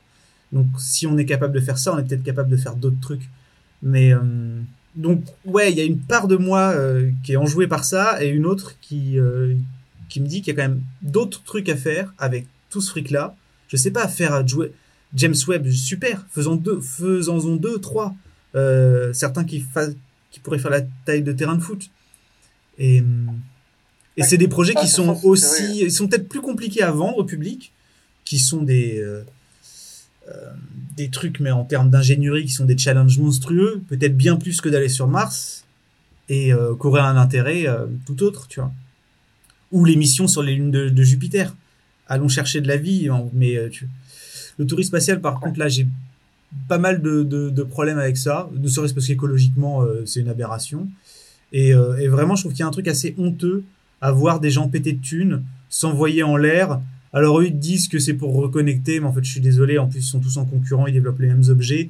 Il y a strictement aucune, alors de mon point de vue, hein, ça peut-être peut-être grasser les, dents de certains, mais euh, les, avancées technologiques sont minimes de développer ce type de lanceur, on sait faire. Donc que euh, Virgin et en même temps Blue One et Blue Origin et en même temps SpaceX sachent le faire, je vois pas l'intérêt d'aller en orbite basse quelques heures pour regarder la planète je serais très content de monter dans un vaisseau comme ça. Hein. c'est pas la... mais tu vois, je pense qu'il faut pas se poser la question sur moi, qu'est-ce que j'aurais envie de vivre si on me proposait le truc. Quand tu vois les, gens qui ont réservé les billets euh, pour, pour les prochains vols de SpaceX, enfin, on est quand même dans, euh, dans une société qui, qui, enfin, ça, ça en dit beaucoup sur, euh, sur. Je trouve que la, conquête spatiale avant c'était un projet qui ne pouvait être pensé que porté par l'ensemble d'une société et du coup l'argent en fait de l'ensemble des contribuables. Maintenant, tu as des privilégiés qui peuvent se payer un vol à 5 20 millions d'euros pour aller euh, passer 4 5 heures. Là le prochain qui le premier qui s'est envolé là le, petit jeune 20 euh, ans, milliardaire, fils de milliardaire, enfin tu dis mais euh, je sais pas, pour moi c'est un horizon qui est qui est assez détestable en fait. Si c'est si c'est ça le, le... Parce que je crois pas du tout qu'on verra l'humanité dans l'espace et je crois pas pour l'instant il y a en fait, la crise énergétique à venir, elle est tellement monstrueuse. Il n'y a pas de graal énergétique, même la fusion. En fait, euh, il y a tellement, tellement de problèmes à résoudre que, que pour demain, enfin pour nos générations et c'est l'avenir, je crois pas euh, en voyage, euh, au voyage entre les étoiles. euh, c'est beaucoup trop tôt, tu vois. Oui, non, c'est sûr que déjà, bon, il y a le, le côté, euh, tous les petits-enfants, euh, en tout cas, une grande partie des enfants, je dirais, euh, sont euh, quand même euh, excités par euh, l'espace. Dès, dès qu'on est gosse, hein, on se dit, euh, tiens, alors je sais pas si c'est euh, quelque chose qui est créé par la culture ou, ou si c'est un- une sorte de, de pulsion, quoi. C'est pas bon, la même le- chose que l'espace soit accessible à seulement des astronautes euh, dont c'est le métier, qui ont été sélectionnés pour leurs compétences, et à des gens qui ont juste un compte en banque. On n'est pas du tout dans le. Bien sûr. Bah, en fait, j'ai l'impression que toutes les industries, euh, en tout cas euh, très chères à mettre en œuvre, ont commencé un peu comme ça. Je veux dire, les premiers aviateurs, c'était aussi des, des personnes très riches. euh, le premier à faire le tour du monde en avion, euh, Linderberg, je crois. Enfin, les, les montgolfières, là, les trucs. Bon. Mais euh, aujourd'hui, j'habite en Australie, j'ai- je suis pas un milliardaire, je prends l'avion. Euh, bon, là, j'ai pas pris l'avion, ça fait très longtemps à cause de la pandémie, malheureusement. Mais en tout cas, bon, il y a je suis pas non plus euh, super excité par le tourisme en, lui-même quoi. L'idée de oh tiens euh, je vais passer un week-end dans l'espace ça ça me ça me ça, me déplaît aussi. Comme tu dis parce qu'il y a autre chose à faire quoi. Et puis euh, je pense que bon euh, euh, c'est- clair que ça il y a un petit effet euh, magnifique de voir la Terre. C'est c'est sûr que c'est un peu un rêve de beaucoup de gens. Mais je dirais le projet de Mars il me plaît déjà plus parce que il y a le- cette idée de, de faire un pas pour toute l'humanité quoi hein. après aujourd'hui c'est vu que le prix des fusées euh, diminue, le lancement hein, à travers euh, les fusées réutilisables, euh, donc si on peut faire 100, 1000 fois moins cher, c'est bien. C'est sûr que l'impact écologique, il existe et ça va être difficile de les rendre propres, ces fusées, enfin très longtemps, avant, à moins, qu'on puisse faire de l'hydrogène propre, peut-être. Mais en tout cas, bon. Par, par contre, je pense pas que Elon Musk, son message, il soit si...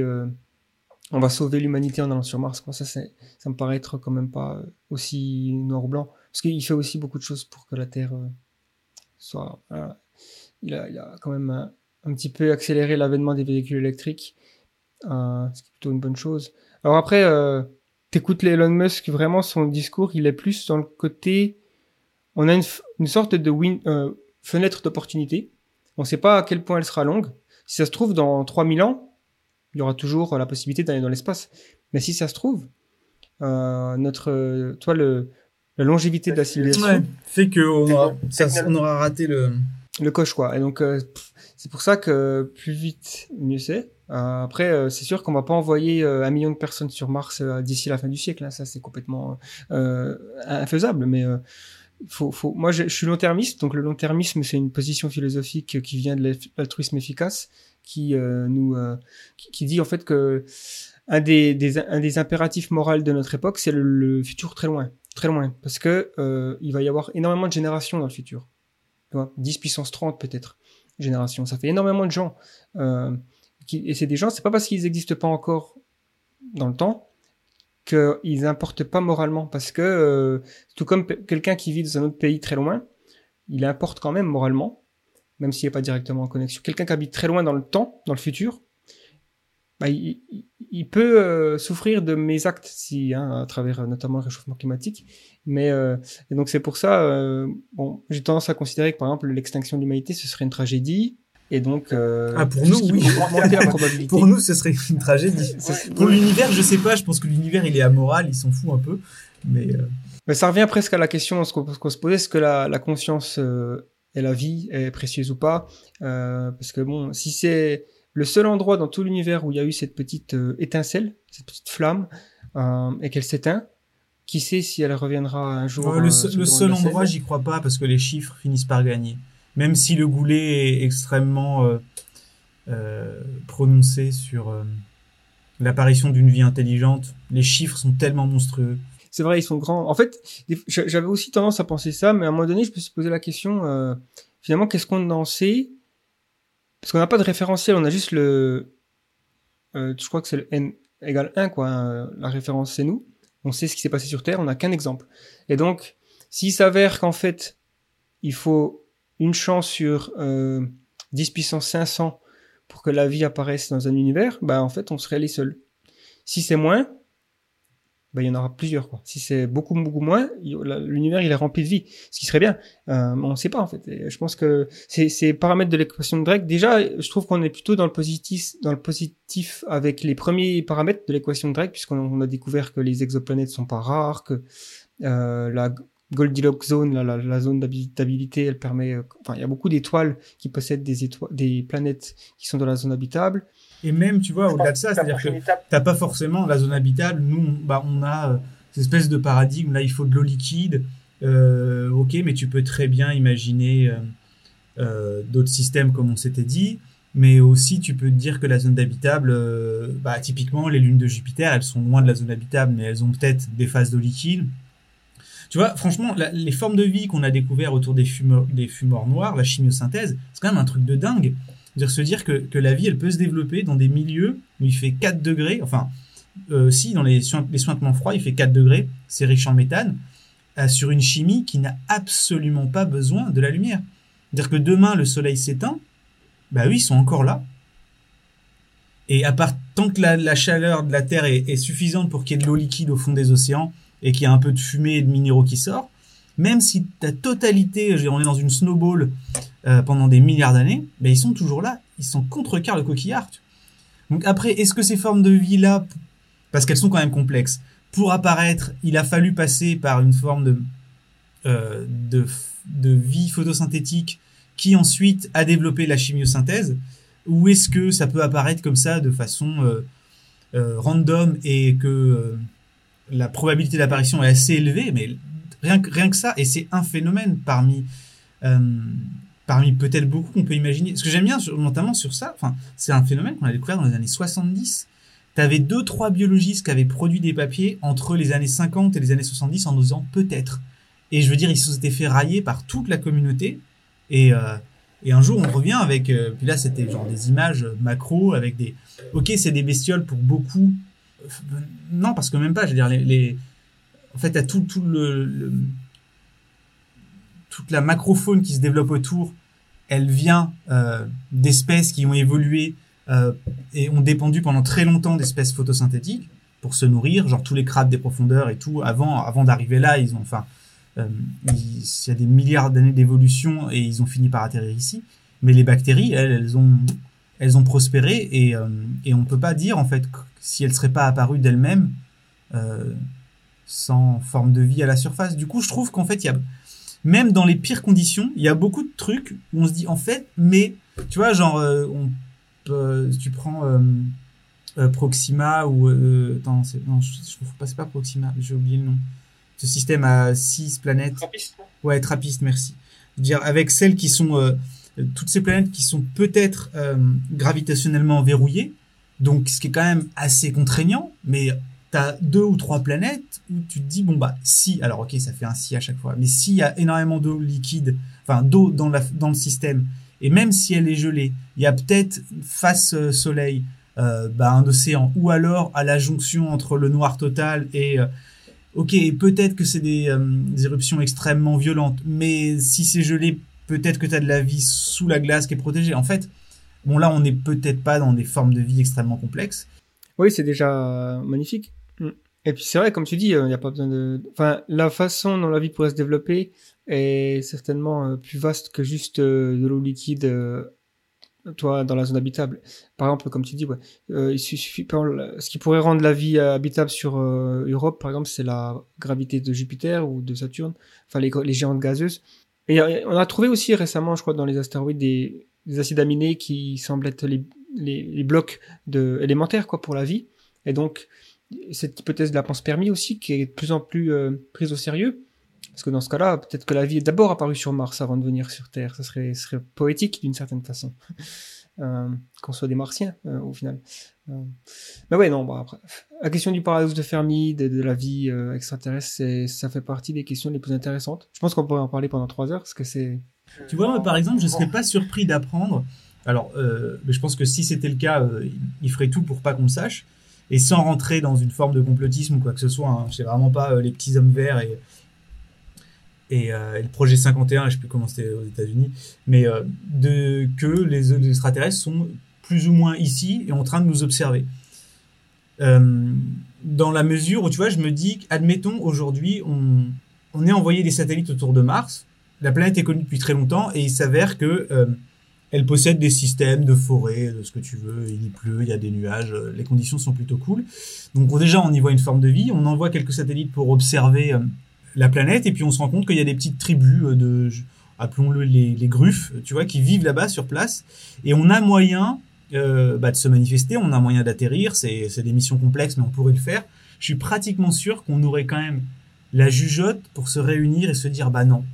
En fait, c'est une zone euh, dans laquelle on n'a pas le droit. Euh, je veux dire, ils en sont à l'âge de pierre. Euh, Mettons-nous d'accord pour ne pas interférer avec eux.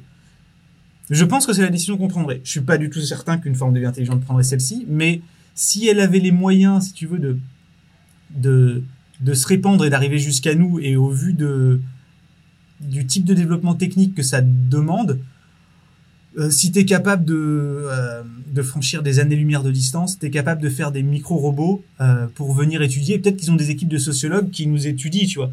Pas du tout du man in black, des gens qui sont cachés au bout d'un ascenseur, mais je sais pas, tu vois, et ils nous observent juste par intérêt scientifique et parce qu'ils ont décidé qu'interférer c'était trop tôt parce qu'on n'est pas on n'est pas assez développé ou, ou j'en sais rien. Mais je, je pense que c'est le genre de décision qu'on aurait pu prendre c'est un peu l'hypothèse du zoo, je crois que ça s'appelle. Hein. C'est l'idée que ouais, on est on est observé, on a on est un peu laissé en genre dans un parc naturel quoi. Mais bon. Même pas parce qu'ils nous visitent pas, ils interfèrent pas, tu vois. Ouais, c'est plus une sorte de documentaire animalier pour eux. Ou ouais un, étude sociologique. Après bon, il y a c'est toujours ouais c'est toujours difficile de spéculer là-dessus parce que il y a ça implique aussi une sorte d'universalisation de motifs c'est presque faire de la xénopsychologie parce qu'on ne sait pas qu'est-ce qui pourrait. Et donc ça c'est compliqué parce que il y a, énormément d'hypothèses qui peuvent être spéculées. mais le problème c'est s'il a plusieurs races extraterrestres, faudrait qu'elles soient toutes d'accord quoi. Et là on entre presque dans une sorte de paradigme à la Star Trek où ils ont un prime directive, euh, le directif premier. Enfin, euh, en gros, euh, oui, il y a une règle dans le la Confédération des planètes comme quoi on n'intervient pas sur des peuples primitifs. et donc et comment est-ce que tu peux te mettre d'accord quand les communications sont aussi longues et laborieuses, quoi? Ouais, ouais. Et puis, tu auras toujours, euh, tu sais, souvent quand tu as des, des, règles, des lois, tout ça, t'as, comment on empêche, regarde, rien que sur Terre, un milliardaire qui crée sa propre entreprise et qui, qui aujourd'hui fait des trucs plus impressionnants que la NASA. Euh, donc, le gouvernement, quoi. Est-ce qu'on, les Alors, ils ont attends, pas je mettrais, quand, je mettrais quand même un bémol, c'est-à-dire que Musk, il aurait jamais pu faire ça si la NASA lui avait pas acheté ses fusées. C'est quand même aujourd'hui la NASA qui signe l'échec. Donc ils ont délégué une partie euh, du travail et ils ont fait du super taf. Et c'est lui qui a pris tous les risques au début. Mais en fait, aujourd'hui, il serait incapable de faire voler ses fusées sur le long terme parce qu'il n'a pas les moyens. C'est l'administration américaine qui, qui a la puissance de frappe monétaire, quoi, industrie, enfin pas industrielle, mais oui, c'est le, le, client, ouais. ouais. Oui, non, c'est sûr, hein, évidemment, c'est un raccourci que j'ai pris, mais ce que je veux dire, il y a des des des, des originaux qui se seraient dit non, non, on s'en fout des règles et et, euh, et on y va, quoi. Peut-être. Ce qui explique les phénomènes euh, ovni, et voilà, on a résolu le problème. les, les, les, fameux pannes, comme ils disent maintenant. En gros, les, phénomènes euh, aériens non identifiés, euh, ils sont intéressants, mais c'est vraiment une, curiosité scientifique pour moi. C'est-à-dire que ça peut pas être la preuve de l'existence extraterrestre, parce qu'on a besoin d'élever la barre de, la preuve qu'on a besoin, parce que c'est quelque chose de tellement extraordinaire que on peut pas juste se contenter de pixels qui bougent sur un écran. Euh. Ouais, moi, moi je l'argument des ovnis, mais c'est encore une fois par rapport au degré de développement technique que ça demanderait pour eux s'ils étaient capables de venir ici. C'est s'ils sont capables de venir ici, ils peuvent être parfaitement furtifs. Donc ils ont, fait, s'ils se manifestent, ils savent très bien qu'ils se manifestent et qu'ils sont visibles. Donc en fait, c'est voulu. Euh, donc je crois pas à l'intermédiaire de je les ai vus une seconde et ils sont allés se cacher. Enfin, c'est pour moi c'est assez noir ou blanc là-dessus. Enfin, c'est c'est c'est c'est c'est eux qui sont si si ils existent, c'est eux qui sont capables de, de se manifester. C'est vrai que ça m'a toujours, paru un peu insensé euh, d'avoir des une civilisation technologiquement supérieure de plusieurs milliers d'années qui se crache quoi. C'est pour ça moi je peux, je peux plus regarder les films de SF où t'as des extraterrestres qui débarquent et t'as le général qui fait on va leur tirer des bombes H. Juste en fait demande-leur euh, comment leur, euh, ils font leur PQ. Rien que leur PQ, à mon avis, euh, il vaut, il vaut le CERN, tu vois. Donc, du PQ quantique. Alors oui, bon bah voilà. Je pense que Euh, on approche de la fin de l'émission, hein, on a, on a fait bon plein de détours, c'était presque prévisible. Je vais terminer par te demander, euh, voilà, ton, ton avis sur le futur, euh, parce que la- la- The Flares, hein, c'est une chaîne de prospective, donc euh, on s'intéresse au futur de l'humanité. Euh, comment tu vois un peu le, le- le- futur sur les le, court terme, peut-être jusqu'à la fin du siècle, et peut-être même euh, si tu veux te projeter sur euh, sur des aspirations euh, long-termistes, euh, très très prochain million d'années, je pas. Je sais pas, mais alors c'est un truc que j'aimerais tellement savoir. Tu sais, on parlait de si peut-être c'est pratiquement au même niveau, euh, mais en fait j'aimerais bien le, jour où je meurs, tu vois, qu'il y ait quelqu'un qui vient me voir, je suis absolument pas euh, croyant, hein, mais qui me dise, Eh, si tu veux, là, juste montre en accéléré le zapping de l'histoire du monde sur euh, sur les 100 000 prochaines années, tu vois, les grandes tendances démographiques, sociologiques, économiques. qu'est-ce que qu'est-ce que l'humanité deviendra? J'aimerais tellement, tellement le savoir. Euh, hélas, on n'en verra qu'une toute toute petite partie, mais euh, mais j'a- j'a- j'a- j'adorerais euh, avoir les réponses à ces questions. Je sais pas, je trouve qu'on est un peu à un niveau. En fait, comment dire? Il y a quelques années, on disait que l'histoire était finie, que le réel commençait à devenir un peu mou. Je trouve qu'il est, il est quand même assez, assez vif et chaotant ces temps-ci. Euh, je, je, je- j'avoue que je suis assez perdu en fait là-dessus parce que des fois j'oscille entre des formes d'optimisme. Et par moments je me dis que c'est assez mal engagé, Euh, non pas forcément euh, pour par rapport à des questions sur la nature humaine en tant que telle, tu vois, mais sur sur le nombre qu'on est, sur le fait qu'il y a tellement de gens qui avec le, le type de développement technique qu'on a mis en presque comme un idéal pour euh, qui est devenu un idéal pour beaucoup d'entre nous ou euh, ou quelque chose de nécessaire qui est absolument pas suffisant mais qui est plus que nécessaire. Et euh, et je enfin quand pour m'être beaucoup intéressé aux ressources énergétiques encore disponibles je pense que ça va vraiment chahuter. Euh, et je vois pas de solution miracle à ça. Euh, je pense que c'est absolument pas la technique qui va nous sortir de ce merdier. Euh, avec toutes les bonnes intentions du monde, euh, je vois pas comment, euh, même si on trouvait euh, comment maîtriser la fusion, pour moi, il n'y a pas vraiment de, de solution à, à, courte, à court terme, en fait. Euh, donc, on va, euh, on va vers des, des bousculements profonds.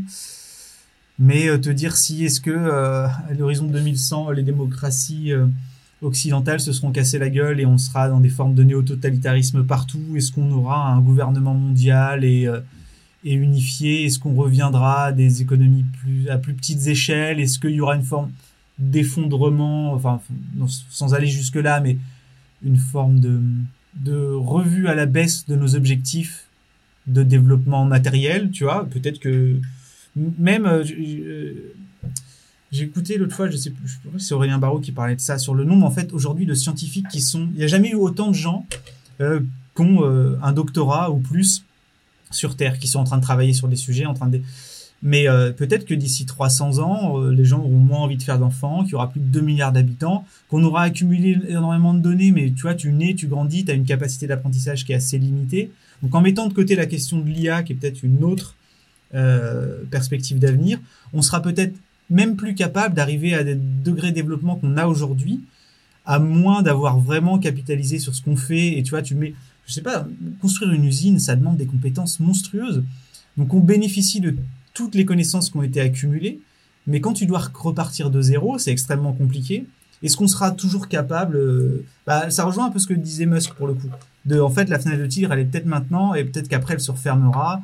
Et ça rejoint aussi le paradoxe de Fermi pas forcément de la disparition. Tu vois, je crois absolument pas que, à, moins qu'il y ait vraiment une guerre nucléaire à très très grande échelle, je vois pas comment l'humanité peut disparaître. Je pense qu'on est extrêmement résilient, euh, extrêmement capable de se serrer les coudes euh, quand c'est plus que nécessaire. Alors on est peut-être beaucoup trop con. Genre typiquement, bon bah le qui est là, ils font oh, les gars, on est mandaté pour vous dire que ça va être la merde. Euh, écoutez-nous et en fait tout le monde s'en fout. Enfin, pour vraiment caricature forcer le trait. Mais le jour où on sera à plus de degrés, plus 4 degrés, en fait, ça va pas nous tuer. Enfin, ça va être terrible si ça arrive, mais euh, il restera toujours des millions de gens et on, la Terre restera habitable. Tu vois, je, à, à, franchement, à part le scénario de, de catastrophe, même pas de catastrophe nucléaire au sens industriel, hein, Tchernobyl pour moi c'est vraiment un épiphénomène. Euh, mais euh, de, tu vois, une guerre nucléaire, je vois pas comment on peut nous annihiler. Même le scénario du, viru- du Bah, virus, a- j'y crois pas. T'as toujours deux trois personnes qui seront assez paumées au fin fond du Népal ou de la Patagonie pour passer. Je veux dire un truc trop efficace. Tu, tu fais muter Ebola, la variole et et avec un temps d'incubation d'un mois, même ça, même ça, ça tuera pas toute la miniature. Tu auras toujours trois clampins qui sont restés sur leur bateau et faut voir la, la population minimum viable, c'est euh, c'est une centaine de personnes, quoi. Donc, euh, tant qu'il reste plus de 100, 105... Enfin, ça dépend. Il y a eu plusieurs modèles qui ont été faits. Oui, il y en a plus dans mon immeuble. voilà. Non, mais c'est sûr que après, il peut y avoir des problèmes génétiques qui se posent si, ouais, s'il y a trop de personnes de la même, euh, il n'y a pas assez de diversité génétique. Mais ouais, non, euh, tout à fait. Là, c'est vraiment les scénarios les plus catastrophiques qu'on peut s'imaginer. Bon, il y a toujours l'impact d'astéroïdes bien méchants qui arrivent et puis, mais ça, c'est, c'est vrai que l'astéroïde, euh, ah, l'astéroïde, ça peut piquer quand même. Mais je pense qu'on fait des progrès là-dessus. euh. On, a, je crois, euh, grâce au projet Space euh, Space euh, Safeguard, je crois que ça s'appelle, on a détecté 98% des astéroïdes de, plus de 10 km dans le système solaire, donc c'est bien. Il reste les météores quand même. Ça, c'est plus difficile. À, les comètes à, les comètes, ouais, à, traquer. Mais il y a une mission bientôt qui va être faite, je crois, peut-être par le Japon ou la Chine, je sais plus, mais c'est une mission de dévier un astéroïde, il me semble, à vérifier. Mais en tout cas, c'est c'est les premiers prémices d'une sorte de, de, de bouclier qu'on qu'on pourrait se créer finalement. C'est-à-dire si on détecte un astéroïde qui va percuter la Terre dans 50 ans, on, on va certainement serrer les coudes suffisamment. Bon, et c'est un peu le scénario de Don't Look Up euh, finalement. Je sais pas si tu l'as vu le film sur Netflix. Ouais, carrément.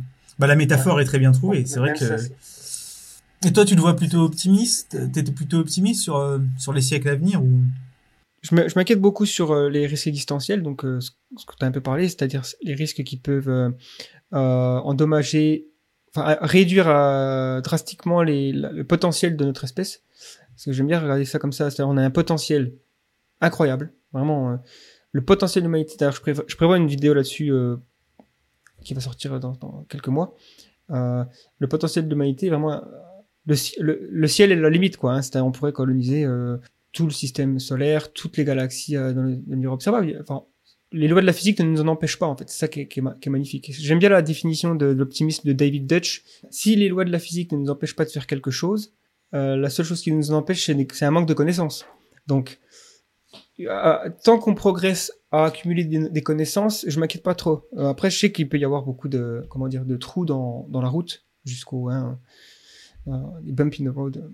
Donc, des, catastrophes écologiques, tout ça, c'est sûr que ça fait pas plaisir et je pense qu'on ne pourra pas éviter euh, certains effets euh, voilà, de, réchauffement climatique. Il y a des zones de, de la Terre qui vont, où il sera plus difficile de vivre que d'autres, malheureusement. Les inégalités, elles vont aussi euh, s'accroître. Après, euh, pff, tellement de sujets qui, qui, qui peuvent façonner le futur. L'intelligence artificielle, c'est quelque chose qui me, qui me fascine aussi, pour le bien et pour le pire. C'est-à-dire que je pense que ça, c'est un risque existentiel, par contre euh, si elle n'est pas alignée à nos valeurs. Et pour l'instant, il y a énormément de cerveaux qui s'y mettent, qui essaient de réfléchir comment aligner les IA à nos valeurs pour qu'on puisse contrôler quelque chose qui pourrait être plus intelligent que l'ensemble de l'humanité. J'aime bien le Mais, fait que si euh, on considère que l'intelligence c'est simplement de la matière qui s'organise et qui est capable après de, de prendre son envol et en fait on est dans une autre forme d'intelligence et on est toujours dans l'univers qui se regarde lui-même parce que c'est toujours une partie de l'univers et même si elle nous détruit en fait on pourrait avoir donné vie à une autre forme de vie Euh, bref c'est pour continuer tu sais le, la mise en abîme quoi Je suis d'accord, ce serait vrai si euh, on sait qu'elles sont conscientes, nos intelligences artificielles. Elles, euh, on n'a pas fait beaucoup de progrès sur la conscience artificielle. tu te penses euh, libre parce que tu ignores les causes qui te déterminent. Et dans ce cas-là, tu peux aussi dire que nous, on se pense conscient, mais en fait, on est déterminé. Mais c'est juste qu'on est suffisamment complexe pour assister à ce... En fait, on, on est comme passif dans un mouvement euh, qui, lui, est déterminé et nous, on se pense libre. C'est le libre arbitre là qui, qui, euh, qui est en, en remise en cause. Et pour l'instant, ouais, là pour le coup, je suis plutôt, euh, plutôt déterministe tu vois, sur le libre arbitre. Je pense que c'est une illusion. Euh, par contre, la conscience, c'est quand même quelque chose de différent. Ça me semble être. C'est plus qu'est-ce qui, qu'est-ce qui fait d'être moi. Il y a quelque chose qui fait d'être moi. Tu vois, il y a quelque chose qui fait d'être un chien.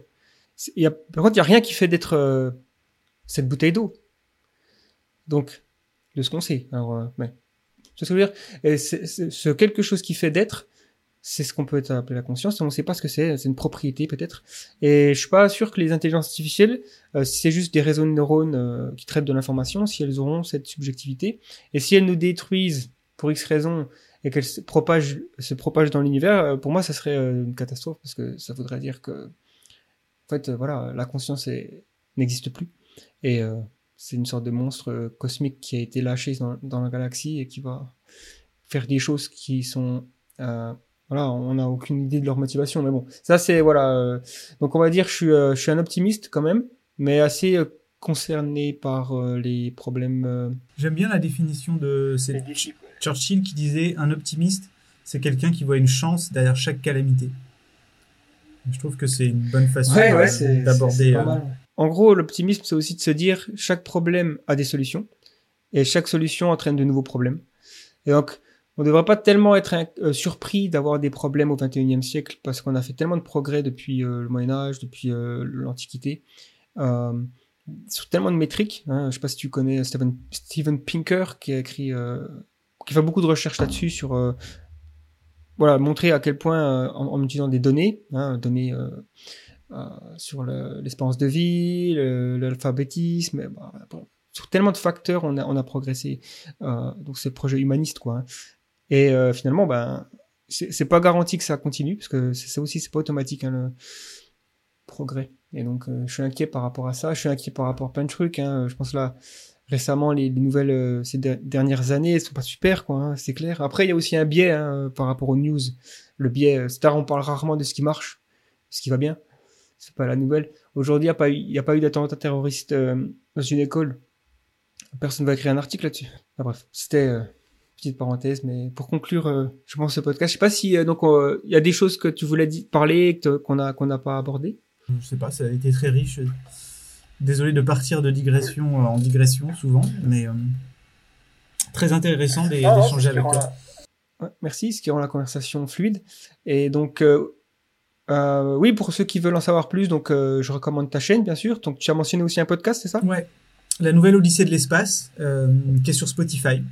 C'est toute En, gros, on est, on est moins dans les considérations, euh, l'univers, euh, l'existence. On est, on est vraiment sur la conquête spatiale. L'histoire de, de, la conquête de l'orbite basse, haute, de la Lune, euh, l'aventure humaine, technique, industrielle qu'il y a derrière. Et vous avez prévu d'arrêter à quelle, quelle date de la de l'aventure humaine dans l'espace à ce qui se fait aujourd'hui ou plus Non, prospective sur 2050. 2000, on va pas plus loin que 2050. Ah on se mouille pas trop projet Artemis. Euh, si, si, on, en parle. Sur la Lune. Ouais. Pour moi, ça sert pas à grand chose, mais c'est génial en fait. Donc je me contredis un peu. Euh, j'adorais qu'on aille remarcher sur la Lune, tu vois. Qu'on remette un peu euh, cette, exploration-là au cœur des sujets qui, qui, qui, qui, ont du sens. Tu vois, je sais pas comment dire, c'est qu'en bah, fait, à un moment, le, discours ambiant, c'est aussi bien de qu'il soit orienté dans une direction et pas dans l'autre. De la même manière que euh, même si je sais très bien que Mélenchon allait perdre contre Macron au second tour, j'aurais préféré que ce soit lui infiniment plus que Le Pen parce que la nature des débats euh, de qu'est-ce qu'on veut comme société aurait été complètement différente. Euh, et, et c'est important de, parce qu'en fait, à quoi est-ce qu'on pense, de quoi est-ce qu'on parle, ça nous fait nous aussi quoi. Nos centres d'intérêt, nos objectifs, nos. Bien sûr. je pense que pour le coup, le, la Lune tu l'objectif d'avoir une base sur la Lune, ça, me semble être noble comme objectif parce qu'il y a, il y, a, il y a un intérêt scientifique derrière. Euh, évidemment, c'est pas l'idée, c'est pas d'aller envoyer des, des, humains sur la Lune euh, pour sauver l'humanité en cas de, de, pépin, quoi. Parce que c'est vivre sur la Lune, c'est pas euh, grandiose, quoi. Mais c'est vraiment la recherche. En plus, la Lune, c'est à côté, c'est mettre deux jours pour y aller. Donc, euh, je pense vraiment que c'est un objectif qui, qui vraiment on devrait mettre les bouchées doubles là-dessus. Mars, euh, Mars euh, compliqué, hein, euh, six mois de voyage au minimum, enfin ouais, carrément. Mais c'est aussi le pro, la prouesse technologique de, de, faire ça, quoi. Et bon, ça sera intéressant à suivre. Hein. Moi, j'aimerais bien faire partie de la génération qui voit le premier pas de l'homme sur Mars à la télé, enfin sur sur Twitch peut-être. ce sera euh, en live. En différé. enfin, oui, en, léger différé. Merci d'avoir écouté ce podcast jusqu'au bout. Je vous invite à aller regarder les autres contenus que nous créons à travers la chaîne YouTube, mais également le site. Donc, on a des podcasts, des vidéos, des documentaires, ainsi que des analyses d'œuvres de science-fiction et même des petites fictions, des documentaires, par exemple sur la, chaîne euh, des chroniques de demain. C'est intéressant, ça. C'est des petites fictions, des petits courts-métrages comme ça, qui se passent dans le futur. Si vous êtes assez fou pour nous soutenir financièrement, nous avons un Tipeee. hein, je préfère euh, mentionner ça au cas où, même si je ne pense pas que vous êtes euh, suffisamment fou pour, euh, pour ça. C'est Gaëtan pour le collectif The Flares. Merci encore une fois d'avoir suivi ce podcast. Je vous souhaite une bonne journée ou une bonne nuit hein, et à bientôt.